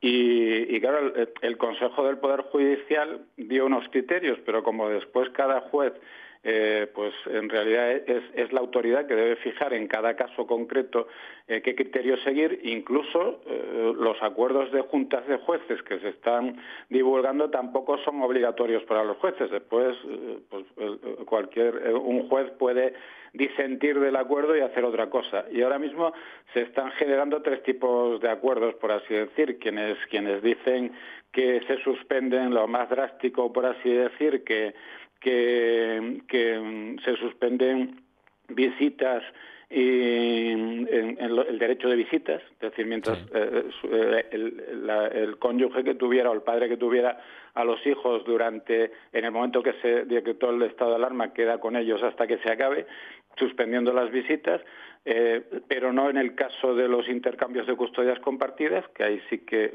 si es, si es un mes cada uno, pues se, haría el cambio. Otros suspenden cualquier tipo de intercambio, o sea, incluso custodias compartidas, y hay otros que mantienen incluso las visitas, que se pueda llevar a los niños el fin de semana, y lo que eh, normalmente han suprimido prácticamente todos eran las, esas visitas intersemanales que solía haber eh, a lo mejor los miércoles a la ida al colegio, los martes, jueves, etcétera, esa sí eso casi es unánime en todas partes. Pero como decías tú al, principio de la pregunta, al final es sentido común, eh, lo decían unos abogados de familia también estos días, ¿no? En, la prensa y sobre todo eh, yo creo que es hacer una tregua, ¿no? hay Afortunadamente cada vez hay menos divorcios conflictivos y más de mutuo acuerdo. ese porcentaje ha ido eh, mejorando a, lo largo de los años en España. Eh, pero eh, yo creo que en los que son conflictivos y que hay una relación muy complicada entre los cónyuges, entre los padres, pues lo que deberían es hacer una tregua y, procurar decir, bueno, pues vamos a, tratar de razonar y hacer las cosas razonablemente durante este periodo, que yo creo que también es verdad que este periodo pues eh, eh, es más propicio para, para pues, como igual eh, que es muy propicio para actos de solidaridad, pues debe ser propicio para a lo mejor incluso para pues que conflictos familiares o para otro tipo de conflictos, porque se puedan también resolver o por lo menos eh, suspender, pues, entre comillas diríamos, durante eh, dar una tregua, pues lo lógico es que no se tenga que acudir a los juzgados porque parece también un... Eh, al, final se van a generar una, una, cantidad de criterios tan distintos que lo lógico es que se, se, tire del sentido común o que sea el menos común de los sentidos, ¿no? Al final el sentido común es eh, podría ser la solución para tantas y tantas cuestiones como por ejemplo la que os la que os sugiero y os propongo a los dos. Em, esto del claro, primero empezábamos eh, acusando y criticando a aquellas personas que todavía no habían, no, habían digerido bien, no habían entendido la situación y las circunstancias en las que estábamos y seguían pues eh, tomándose a chirigota el estado de alarma, seguían saliendo, eh, aún todavía hay menos, pero muchas menos, la, inmensa minoría, pero todavía hay personas que salen a comprar siete veces a lo largo del día o tres veces a comprar el pan, y, pero ahora también eh, parece que como en este país somos un país de extremos, nos hemos pasado, y en Asturias también, al otro extremo, y es a, desde el balcón, ponerse a criticar y a insultar a personas que sí que tienen derecho a estar en la calle, empezando por los propios trabajadores que tienen, tenemos que venir a nuestro, nuestro lugar de trabajo, eh, siguiendo por los sanitarios que a lo mejor vuelven a casa de estar pues 10, 11 horas salvando a gente y por ejemplo en el caso de, eh, lo contaba Luis Ordóñez, nuestro compañero de la voz de Asturias, en el caso de Oviedo, esa pancarta que se ha tenido que colocar una madre desesperada porque la insultaban al salir a la calle con su niño, claro, su niño es autista y, tuvo que ponerse una pancarta para que la gente desde los balcones se enterara de que, de que ese guaje era autista y que ella sí tiene derecho y tiene la opción de, sacarlo de vez en cuando, ¿no, Francisco? Eh, sí, mm, lo que ocurre que, eh, por una parte, eh, hay gente que todavía no se lo está creyendo del todo. Después de tantos días, pues no nos cabe en la cabeza, pero eh, yo sigo viendo gente que eh, va a comprar dos o tres veces al día, o esto típico de sacar al perro no sé cuántas veces también más de, las necesarias. Pero hay que decir que la mayoría de la gente lo está haciendo bien o lo está haciendo muy bien. Em, también ocurre que eh, según van pasando los días hay más tensión eh, se nos va agotando la paciencia y esta semana eh, sí que era previsible, los psicólogos ya eh, lo anunciaban, que estuviéramos todos un poco más susceptibles y, más enfadados. Los psicólogos siempre nos dicen que por la mañana o al mediodía o en algún momento determinado nos miremos cómo nos sentimos y yo incluso lo he notado en mí mismo, que yo hoy, por ejemplo, estaba más enfadado eh, de lo habitual. Y eso que, bueno, yo puedo salir de casa, pero bueno, también la tensión eh, del trabajo es mayor eh, de la que es la normal o, la corriente. y mm, hay alguna conducta incívica que, de la que no se habla y que yo quería aprovechar.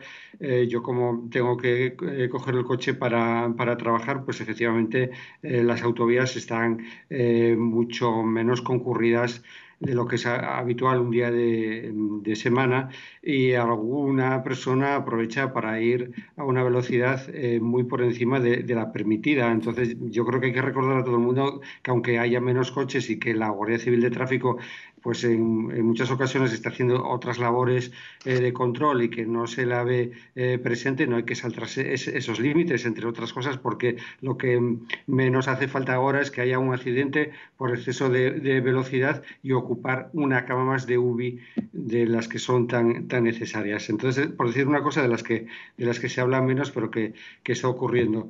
Eh, y también eh, hacer un llamamiento para que, todo el mundo sea un poco razonable. Efectivamente, los primeros días eh, el decreto prácticamente no facilitaba que pudiese salir nadie, por ejemplo, con niños. Ahora ya se ha cambiado y sí que se eh, puede salir con niños, por ejemplo, que como comentabas, tienen trastornos del espectro autista o tienen problemas de comportamiento que necesitan salir un poco a pasearse, a airearse para no crear un conflicto. Precisamente yo algunos de los niños que he llamado estos días por, por teléfono son eh, niños que tienen este tipo de problemas y sí que lo están pasando mal, si no pueden no pueden salir. Y lo mismo ocurre pues eh, con personas que, tienen que ir a, la farmacia, por ejemplo, eh, y que como no llevan una bolsa aparente, pues eh, dices que este salió a pasear.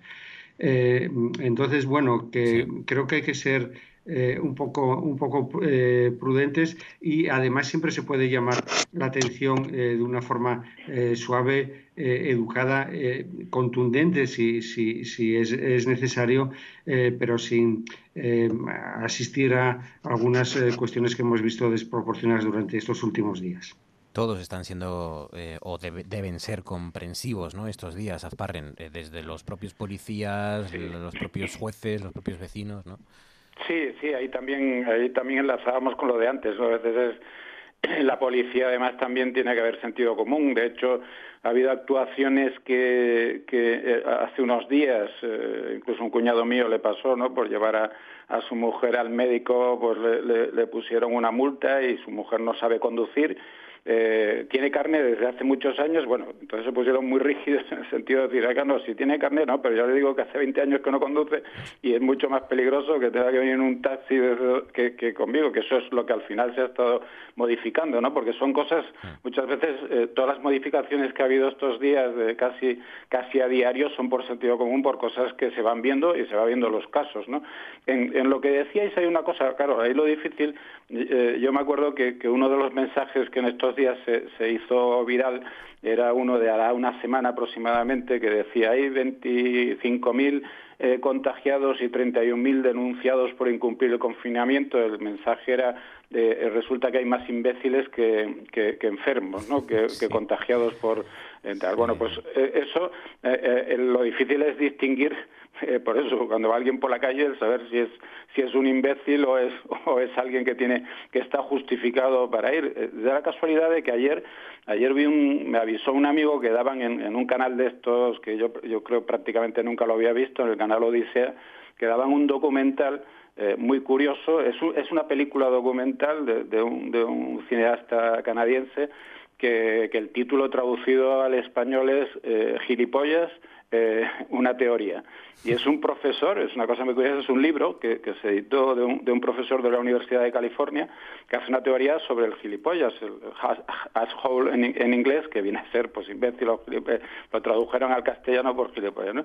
Y es curioso porque hace, eh, hace una definición que a, que mí me recordaba mucha gente que estos días pues sale por ahí, además se cree que tiene derecho a salir y que además se ofende y que cree que los demás no tienen por qué criticarle, que es ese aspecto que sí es criticable, ¿no? Que dice la definición, que la tengo apuntada porque me, me hizo gracia ayer cuando empezaba el documental que hace este, este profesor de filosofía, dice, eh, dice, es un, un gilipollas, es la persona que cree tener privilegios especiales en la vida basándose en una arraigada sensación de superioridad que le inmuniza frente a las quejas de las otras personas.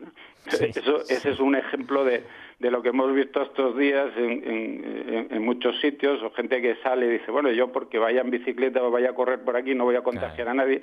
Pero claro, eso es, es, muy sencillo, decir, pero porque tú, porque tú eres el privilegiado que puedes hacerlo y no todos los demás, porque si lo hacemos todos, pues entonces sí que, es el, sí que hay... Es el documental en el que aparece John Cleese de los Monty Python. Sí, sí, sí, sí. sí, además es una, es una película del, 19, del año pasado, y ayer la vi, ayer por la noche, pues bueno, la daban sobre las, las diez, diez y media de la noche, y la verdad es que está muy bien, la verdad es que es, que es, es, curioso porque bueno se hace una teoría, incluso hay alguna, en un momento, pues eso se pregunta, ¿el gilipollas nace o se hace? ¿no? Son una serie de... Claro, y la, y, la gran cuestión, que no, bueno, que, que, gilipollas han existido siempre, ayer, hoy y mañana, pero la cuestión es por qué esta sociedad valora positivamente comportamientos sí, gilipollas eso, tantas es una veces. De las, cosas que se dice también en el libro que lo dice el documental, ¿no? Es decir, que al final incluso tienen éxito, ¿no? Y son gente que, que tienen un éxito y que los valoren, ¿no? Y es una cosa, eh, la verdad es que, que, es curioso, pero claro, yo esto eh, lo, asociaba con, con, lo que está pasando estos días, porque en Italia, eh, yo también lo comenté alguna vez en la tertulia, lo recordarás, Marcos, que, que yo desde hace muchos años me veía la RAI eh, la, la, televisión española, eh, la italiana, perdón, desde hace muchos años, porque lo que pasaba en Italia pasaba poco tiempo después en España, ¿no? Incluso en temas de justicia y, de todo.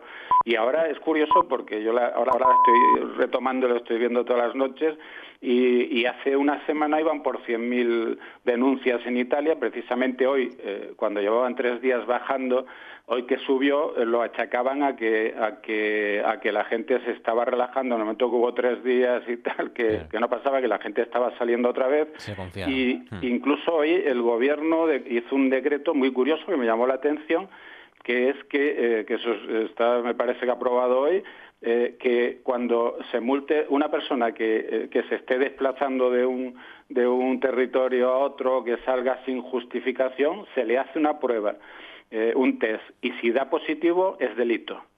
O sea, es una cosa curiosa. Convertir en delito el saltarse, o sea, saltarse las normas. si además uno tiene y da positivo un coronavirus, entonces se convierte en delito en Italia. Y tiene, y tiene una cierta explicación que incluso hasta, hasta en el Código Penal español, porque claro, si, si tú estás creando un riesgo de contagio, eh, si tú siendo consciente de que puedes tener unos síntomas y tal, sales, te, sales confinamiento y tienes un riesgo de contagiar a otras personas, eh, pues puede ser un, un, delito contra la salud pública, o sea que tiene una cierta justificación, pero me llamó la atención porque hoy mismo en Italia lo, han puesto eh, en vigor esa norma, ¿no? De decir, normalmente es una multa como aquí, que hoy, hoy ya hablaban es curioso porque ya superamos a los italianos. Hoy hablaban ya de 110.000 eh, denuncias en España, me parece. Bueno, 110.000 en Italia. Eh, hoy, hoy decían que iban 110.000 en Italia y en España hace dos días ya estábamos por 100.000, con lo cual probablemente ya hace una semana ellos tenían el doble de denuncias que nosotros, ya los hemos superado en, por lo menos en denuncias, ¿no? Y, es, y es curioso eso, eso bueno,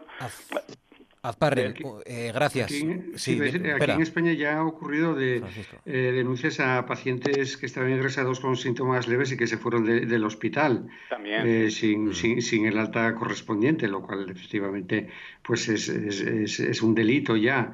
Y, creo que es importante el mensaje. muy probablemente a partir de la semana que viene se empiecen a relajar un poco las cifras y parece que ya veamos la salida del túnel y será cuando haya que insistir en el confinamiento, porque si se vuelve otra vez a la calle eh, sin ningún control, yo estoy seguro de que volvemos otra vez a, otra vez a las cifras eh, tremendas que quizás es lo que lo que esté pasando en Italia. Entonces creo que es eh, importante resaltar eso. Yo tengo la sensación, no sé si os pasa, que aquí en Asturias está empezando a pasar eso, que como las cifras no son tan insoportables como, como en Madrid, yo creo que la gente está o estamos empezando a confiarnos y en Asturias van a venir días muy malos todavía, ¿no? Y muy complicados. Sí, bueno, yo, yo hombre, yo vivo en la Fresneda, la la verdad es que da una sensación de que se respeta bastante y, porque incluso yo eh, estoy al lado de un parque, con lo cual un sitio donde la gente podría salir sin que lo viera prácticamente nadie y vamos, salvo por los de los perros, que aquí además pues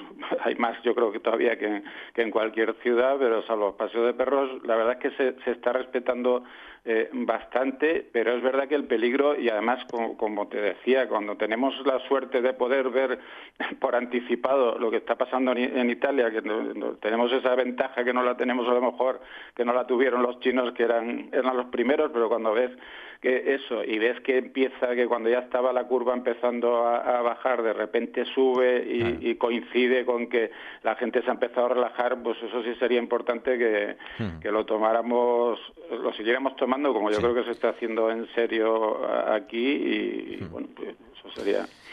Eh, Agustín Azparri, un abrazo fuerte, gracias amigo. Bueno, Marcos, un abrazo gracias. y, Francisco también. Gracias. Francisco Javier, eh, bueno, lo dicho, ¿no? Van a venir todavía días complicados, días difíciles. Sí, eh, quedan días difíciles eh, porque probablemente vayan mejorando las cifras, pero el número de, de muertos que tenemos que escuchar eh, todos los días las noticias mm, es que a veces se hace insoportable hmm. y, yo pienso mucho en las familias que tienen una persona que está en estado grave o que incluso ha fallecido o en los que vayan a fallecer. Son situaciones muy, eh, muy dramáticas. Estamos viendo también cómo no se pueden celebrar eh, velatorios, cómo no se puede despedir a esa persona querida y al margen, como decía, la, vida, la vida sigue y también están eh, personas que no tienen coronavirus, pero que están en los hospitales con otro tipo de patologías y que no pueden recibir hmm. la visita de sus eh, familiares en las condiciones eh, normales y que tienen muchísima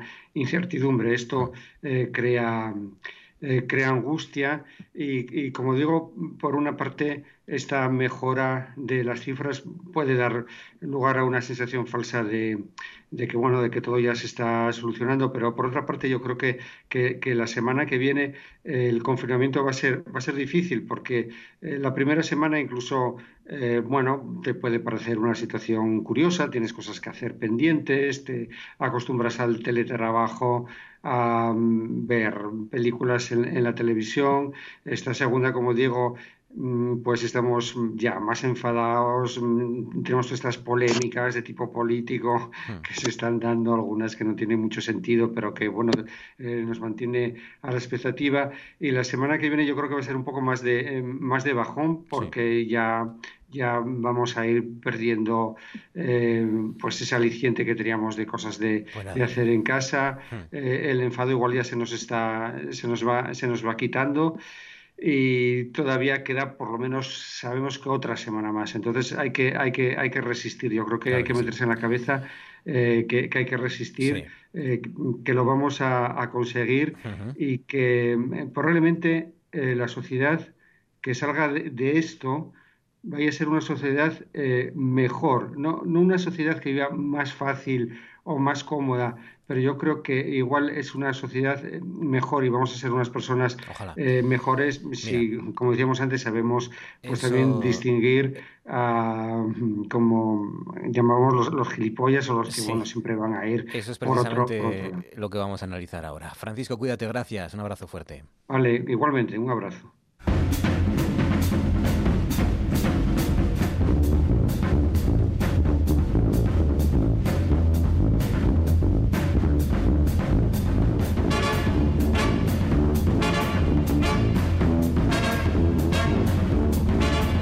Georgina Fernández, buenas noches.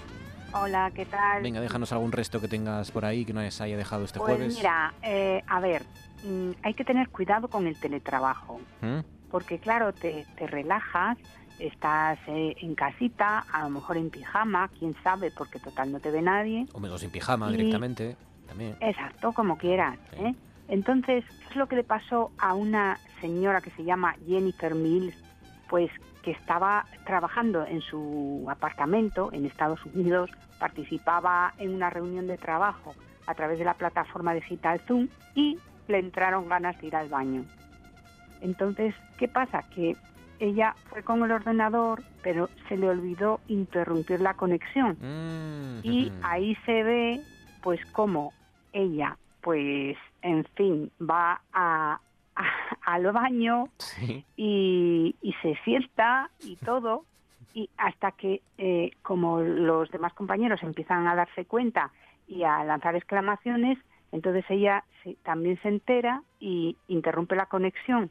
Pero bueno, no tan pronto como para haber dejado de hacer el ridículo, vamos. Madre mía. Y que ahora además ese vídeo está colgado en todos los sitios. Hubo un caso parecido de una conferencia de hace unos años, un año así, no recuerdo cuándo, que mm, uno de los ponentes, además era un cargo, también yo creo que era en Estados ah, Unidos, era un cargo importante. Lo recuerdo, el que niño, los niños. No, no, no, no, bueno, ese también, no, ese era en, también, que, iban los niños ahí detrás. En el Reino Unido, que aparecen los guajes. No, pero yo me refería a eh, uno que, eh, pues no sé si era el gobernador o alguien que estaba participando en esa conferencia, se levanta para ir al baño pero no desconecta o no le desconectan el micrófono de corbata, el micrófono que llevaba colgado para ah, poder ah, hablar. Con lo ah, cual, él entra en el baño y mientras tanto, en la sala donde se está produciendo la conferencia, pues empiezan a aparecer todos los sonidos que él está emitiendo. Todos los ruidos que él está emitiendo desde el baño, em, varios metros más allá. Pero se está escuchando todo y el cachondeo pues eh, es muy es divertido, está, está por ahí en YouTube. pues eso, cuidado, eh, mucho cuidado. Cuidado y cuídate tú, Georgina, cuídate, gracias y descansa. Un abrazo fuerte, gracias. Eh, seguimos en Noche tras Noche, 9 sobre las 10 y antes de acabar la segunda parte de nuestra tertulia.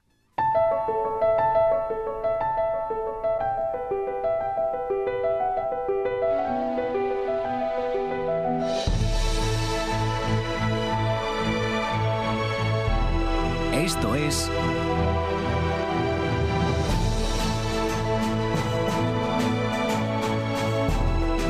Noche tras noche.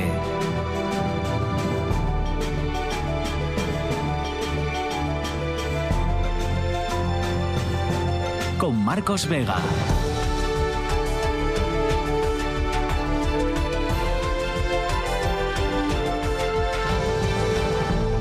Esa es la cuestión, esa es la pregunta, ¿no? ¿Cambiaremos? Esta pregunta nos la estamos haciendo y nos la seguiremos haciendo durante bastantes días y semanas, ¿no? ¿Cambiaremos? ¿Nos hará cambiar? ¿Sacaremos algo al menos de todo esto? Por ejemplo, y a eso vamos, ¿cambiarán nuestros referentes? ¿Seguiremos admirando y, siguiendo a las mismas personas, a, yo que sé, Instagramers, eh, futbolistas, eh, o empezaremos a admirar a, qué sé yo, científicos, eh, médicos, sanitarios, pues cajeras de supermercado, por ejemplo, limpiadores, camioneras, cambiaremos algo nuestros referentes, nuestros las personas que ganan tanto y tanto dinero, cambiará eso en algo. Bueno, pues eso es lo que vamos a hablar y a debatir junto a Luis Laria. Luis, buenas noches.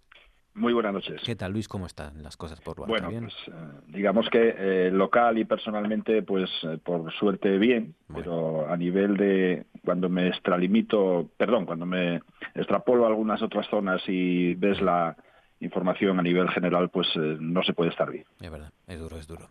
Y Maribel de Maribel, buenas noches. ¿Qué tal? Buenas noches. ¿Cómo estás, Maribel? ¿Qué tal? ¿Bien? Pues aquí sigo. Bueno, muy bien. ¿Dónde te, dejamos, donde te dejamos la semana pasada, ¿no? Más o menos. ¿Verdad, Maribel? ¿Verdad, Maribel? Ay, he dejado de oírte de repente. ¿Me escuchas ahora? ahora? sí. Vale. Que donde te dejamos la semana pasada, ¿no? Más o menos, estás que si estoy donde me dejaste la semana pasada, pues sí, no me he podido mover como ninguno de nosotros. Aquí estamos eh, confinados. ¿Quién nos iba a decir? Y aquí nos quedaremos confinados por el momento, por el momento. hasta cuando haga falta. Por cierto, em, claro, eh, mira, como profesora, ¿no? Aunque es verdad que, bueno, en tu caso, eh, tu público objetivo, por así decirlo, tus alumnos, es algo distinto, ¿no? Es algo diferente porque ya son gente mayores, son, son casi, casi adultos, ¿no? O sin casi, son adultos. Pero es verdad que llevamos ya dos semanas de colegio colegios cerrados y, todo el mundo haciendo online y es verdad que hay por ahí muchas familias y muchos niños, por tanto, sin ordenadores en casa. Que parece que es algo que damos por sentado, ¿verdad? Que todo el mundo tiene ordenador en casa y conexión y buena conexión a Internet y no. Es más, damos por sentado que muchos profes, que todos los profes tenemos nuestro ordenador, nuestra conexión, nuestra buena conexión a Internet y no, no, no todo el mundo lo tiene tiene mucha lógica que lo tengamos, pero no todo el mundo lo tiene. Y no nos, no nos lo han exigido para dar clase. A lo mejor tendrían que hacerlo, pero no lo han hecho. Y de repente, pues nos hemos convertido en una comunidad virtual porque no nos ha quedado otra y la verdad es que hay que reconocer que estamos saliendo del paso con una solvencia absolutamente pasmosa, poniendo nuestros recursos, poniendo nuestro saber hacer, haciendo mm, cursillos acelerados de herramientas online para comunicar con los alumnos y alumnas, eh, compartiéndonos entre nosotros tutoriales, en fin, hay momentos, de verdad os digo, auténticamente hilarantes entre el profesorado para salir del paso. Además, el momento en el que nos ha pillado este, este cierre este cierre de centros es un momento en el cual estaba finalizando la segunda evaluación. Para eh, los que todavía les queda la tercera, bueno, digamos que es, bueno, ciertamente un poco especial, pero bueno, continúa el curso. Pero, por ejemplo, el alumnado de FP de segundo, que, ya se tiene que ir a las empresas, termina el curso ahora. Es su evaluación final. E, estos días. Entonces estamos, estamos en un momento dificilísimo, pidiendo a la Consejería de Educación respuestas, respuestas que tampoco tienen, porque es muy complicado eh, sacar un curso adelante con los centros cerrados. Es que, es que realmente si nos dicen cuando empezamos el curso que nos iba pasar esto, no nos lo creeríamos. Y fíjate, fijaros que el curso en FP, por ejemplo, empezó, y en secundaria, empezó el día 17 de septiembre. Y he leído que el día, ese mismo día fue el día que apareció el primer enfermo de coronavirus en China. Es decir, que cuando estábamos arrancando nuestro curso en Asturias, de secundaria y de formación profesional, ese día se estaba gestando esta tormenta que ahora nos está arrastrando. Madre mía. Da miedo, ¿eh? De verdad. Sí, sí, sí, tal cual.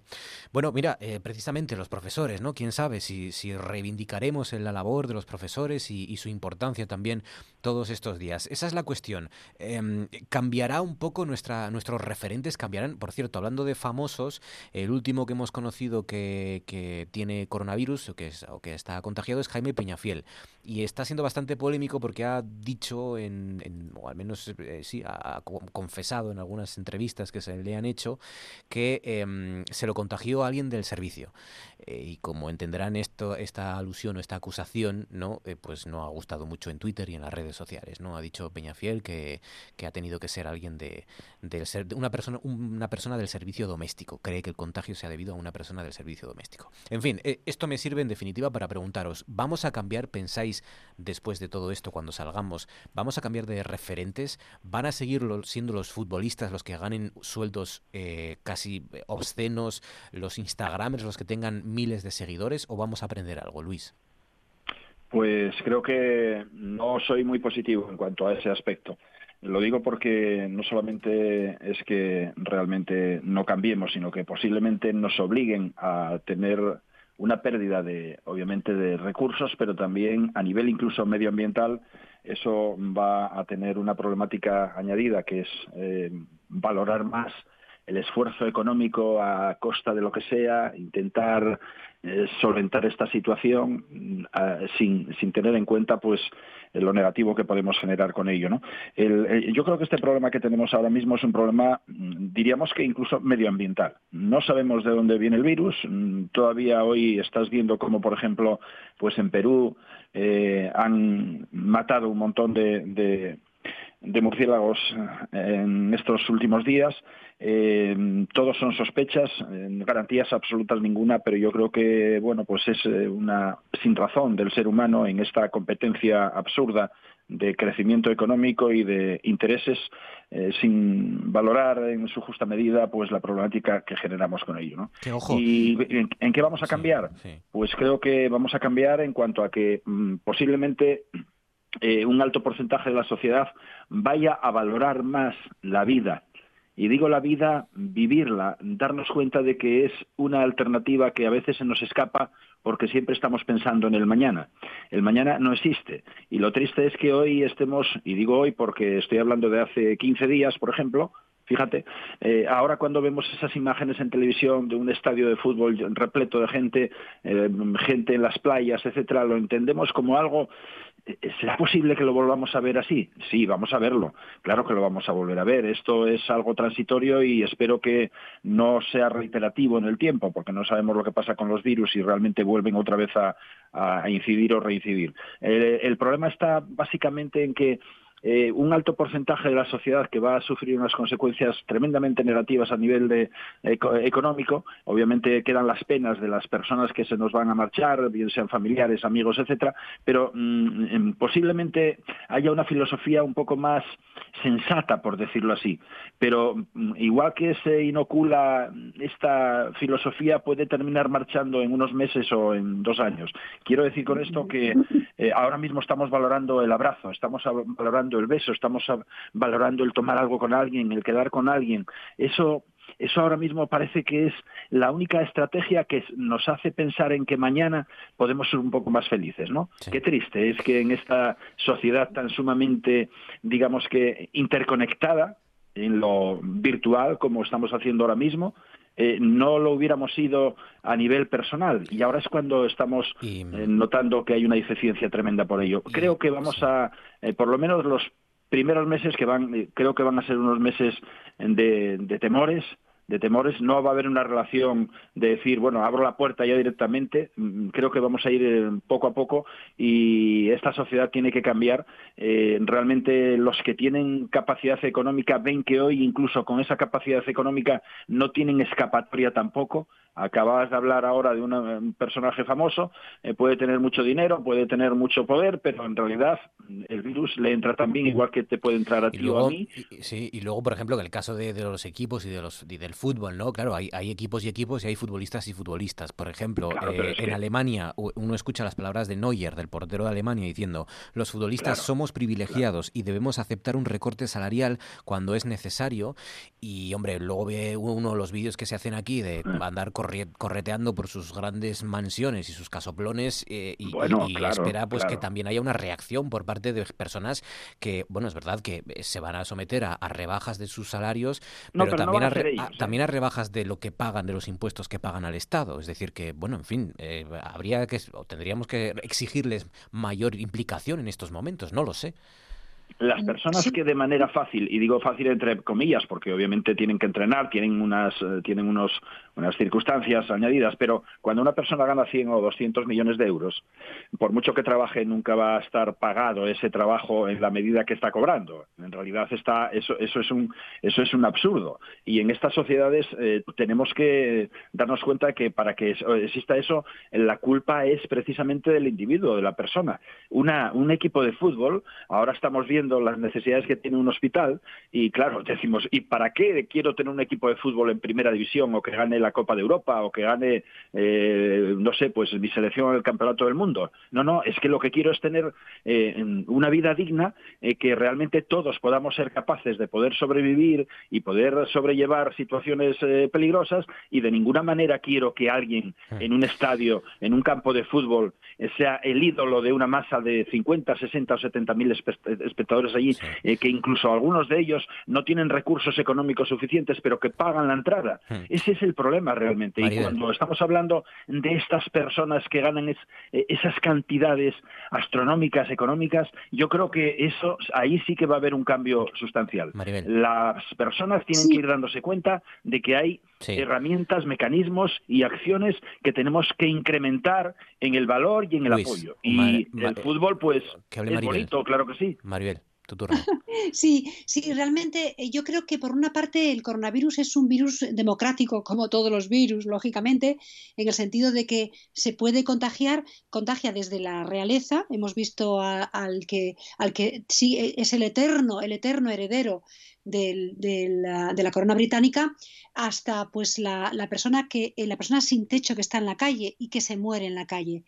Eh, en ese sentido, el virus es, un virus absolutamente transversal y democrático, pero a la vez también vemos que el virus no se vive igual según la clase social. Y además esto que le ha pasado a Jaime Peñafiel, pues ha sido un poquito, es, por eso nos ha dolido, porque ahí en la frase va la clase social, ¿no? Mm, bueno, me la, ha contagiado el servicio, como si el servicio fuese una cosa apersonal, impersonal.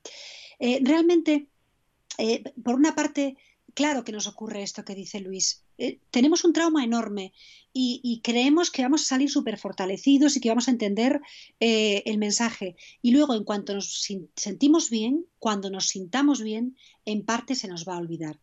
Pero ojalá, ojalá la parte en la que no se nos olvide Ojalá esa parte funcione y ojalá ese, ese viento que sopla en ese momento, aprovechemos ese viento a favor y arreglemos ciertas cosas. Por ejemplo, pongamos en valor que quizás en ciertos ámbitos que a nosotros nos parecen tan importantes, tan relevantes, que vertebran nuestra sociedad, como es la sanidad, como es la educación, ojalá pongamos ahí a personas que saben sobre lo que deciden, que saben de lo que hablan. Ojalá le demos ese valor que tienen las personas que salvan vidas, que son el personal sanitario, las personas que forman a quienes salvan vidas, que es el sistema educativo, porque el sistema educativo es el que forma eh, el, conocimiento de un país, el know-how, el saber hacer. Eso se basa en un buen sistema educativo. Los científicos que investigan primero han pasado por una guardería, luego han pasado por la educación primaria, la secundaria, han hecho, han estudiado en las universidades o han hecho el FP, han, estudiado un montón de cosas, másteres, han viajado, han aprendido idiomas y luego han dado como resultado una vacuna contra el coronavirus. Entonces, tenemos que poner en valor eh, a esas personas que ahora, ahora mismo, nuestras vidas están en sus manos. Y necesitamos que estén en forma, que, sean lúcidas, que, que, hayan sido también adiestradas en valores, para que, para que eh, actúen con rigor, actúen con responsabilidad, con sensibilidad. Necesitamos todo ese engranaje en forma.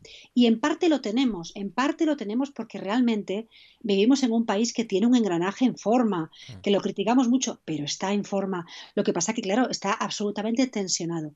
Entonces, ¿qué ocurre? Yo no sé dónde, dónde, cómo va a acabar esto. O sea, desde luego, como dice Luis, acabará y volveremos a pisar las calles y volveremos a las playas y volveremos a los bares. Pero ¿qué habremos pagado por el camino? Eso aún no lo sabemos. Pero lo que tenemos que intentar es que cuando llegue ese momento en el que volvamos a pisar las calles y que volvamos a los bares y a las playas, cuando llegue ese momento, no podemos olvidarnos de lo que hemos vivido. Y no podemos olvidar lo que valorábamos cuando estábamos en este momento tan crítico. Vamos a imaginarnos que hemos estado en un campo de concentración y salimos con esa sabiduría, con la sabiduría con la que sale quien ha estado en un campo de concentración. Es un poco bestia lo que estoy diciendo, el ejemplo que estoy poniendo, pero digamos que tendríamos que salir así, para que esto realmente sea una lección para todos. Ojalá. Eh, Luis Laria, Maribel Dujilde, oye, cuidaos mucho y muchísimas gracias. ¿eh? Estamos en contacto hasta la semana que viene. Eh, Abrazos a todos. Un abrazo fuerte. Luis, gracias. un abrazo a todos y que haya salud. Claro que sí. Cuidaos mucho. Maribel Lujilde y Luis Laria en la sintonía de Noche tras Noche, que es su casa, la de ellos y la suya también. Con ellos, con nuestros consejeros de actualidad, nos vamos, pero antes hacemos un repaso a las portadas.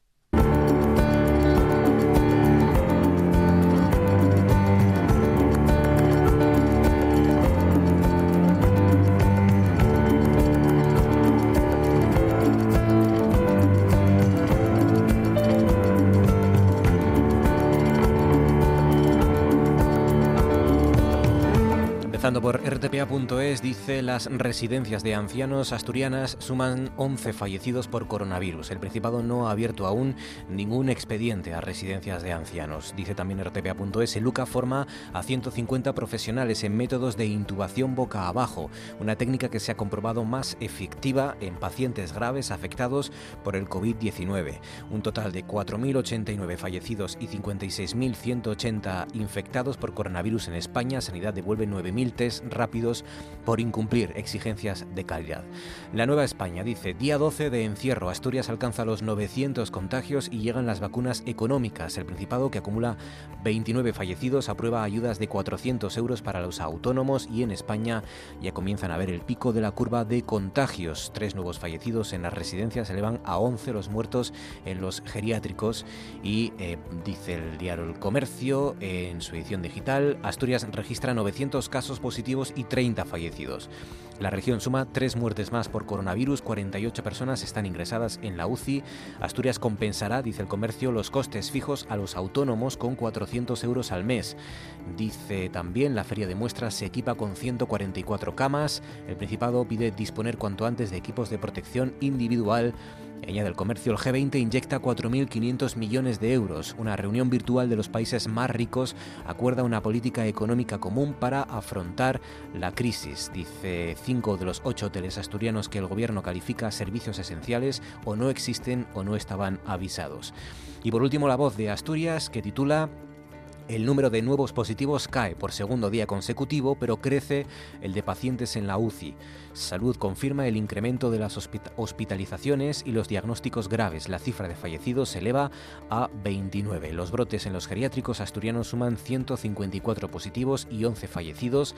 La incidencia está siendo superior en los centros públicos. La Administración lo atribuye a que atienden a un porcentaje superior de ancianos dependientes. Pues con las noticias y las cifras que nos deja este jueves, nosotros nos vamos.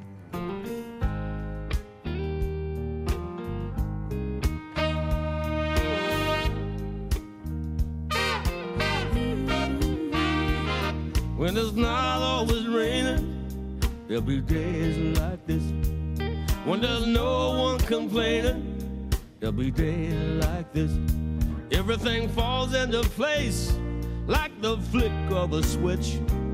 Well, my mama told me be days like this. Y en días como estos, pues hay que celebrar que queda un día menos para que todo esto termine y para salir por fin del túnel. Eh, enhorabuena por haber luchado porque eso se haya producido, porque llevemos ya un día menos por delante.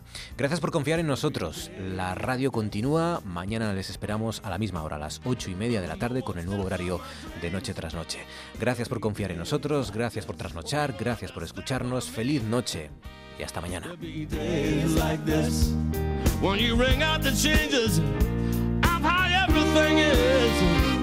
Well, my mama told me there'll be days like this.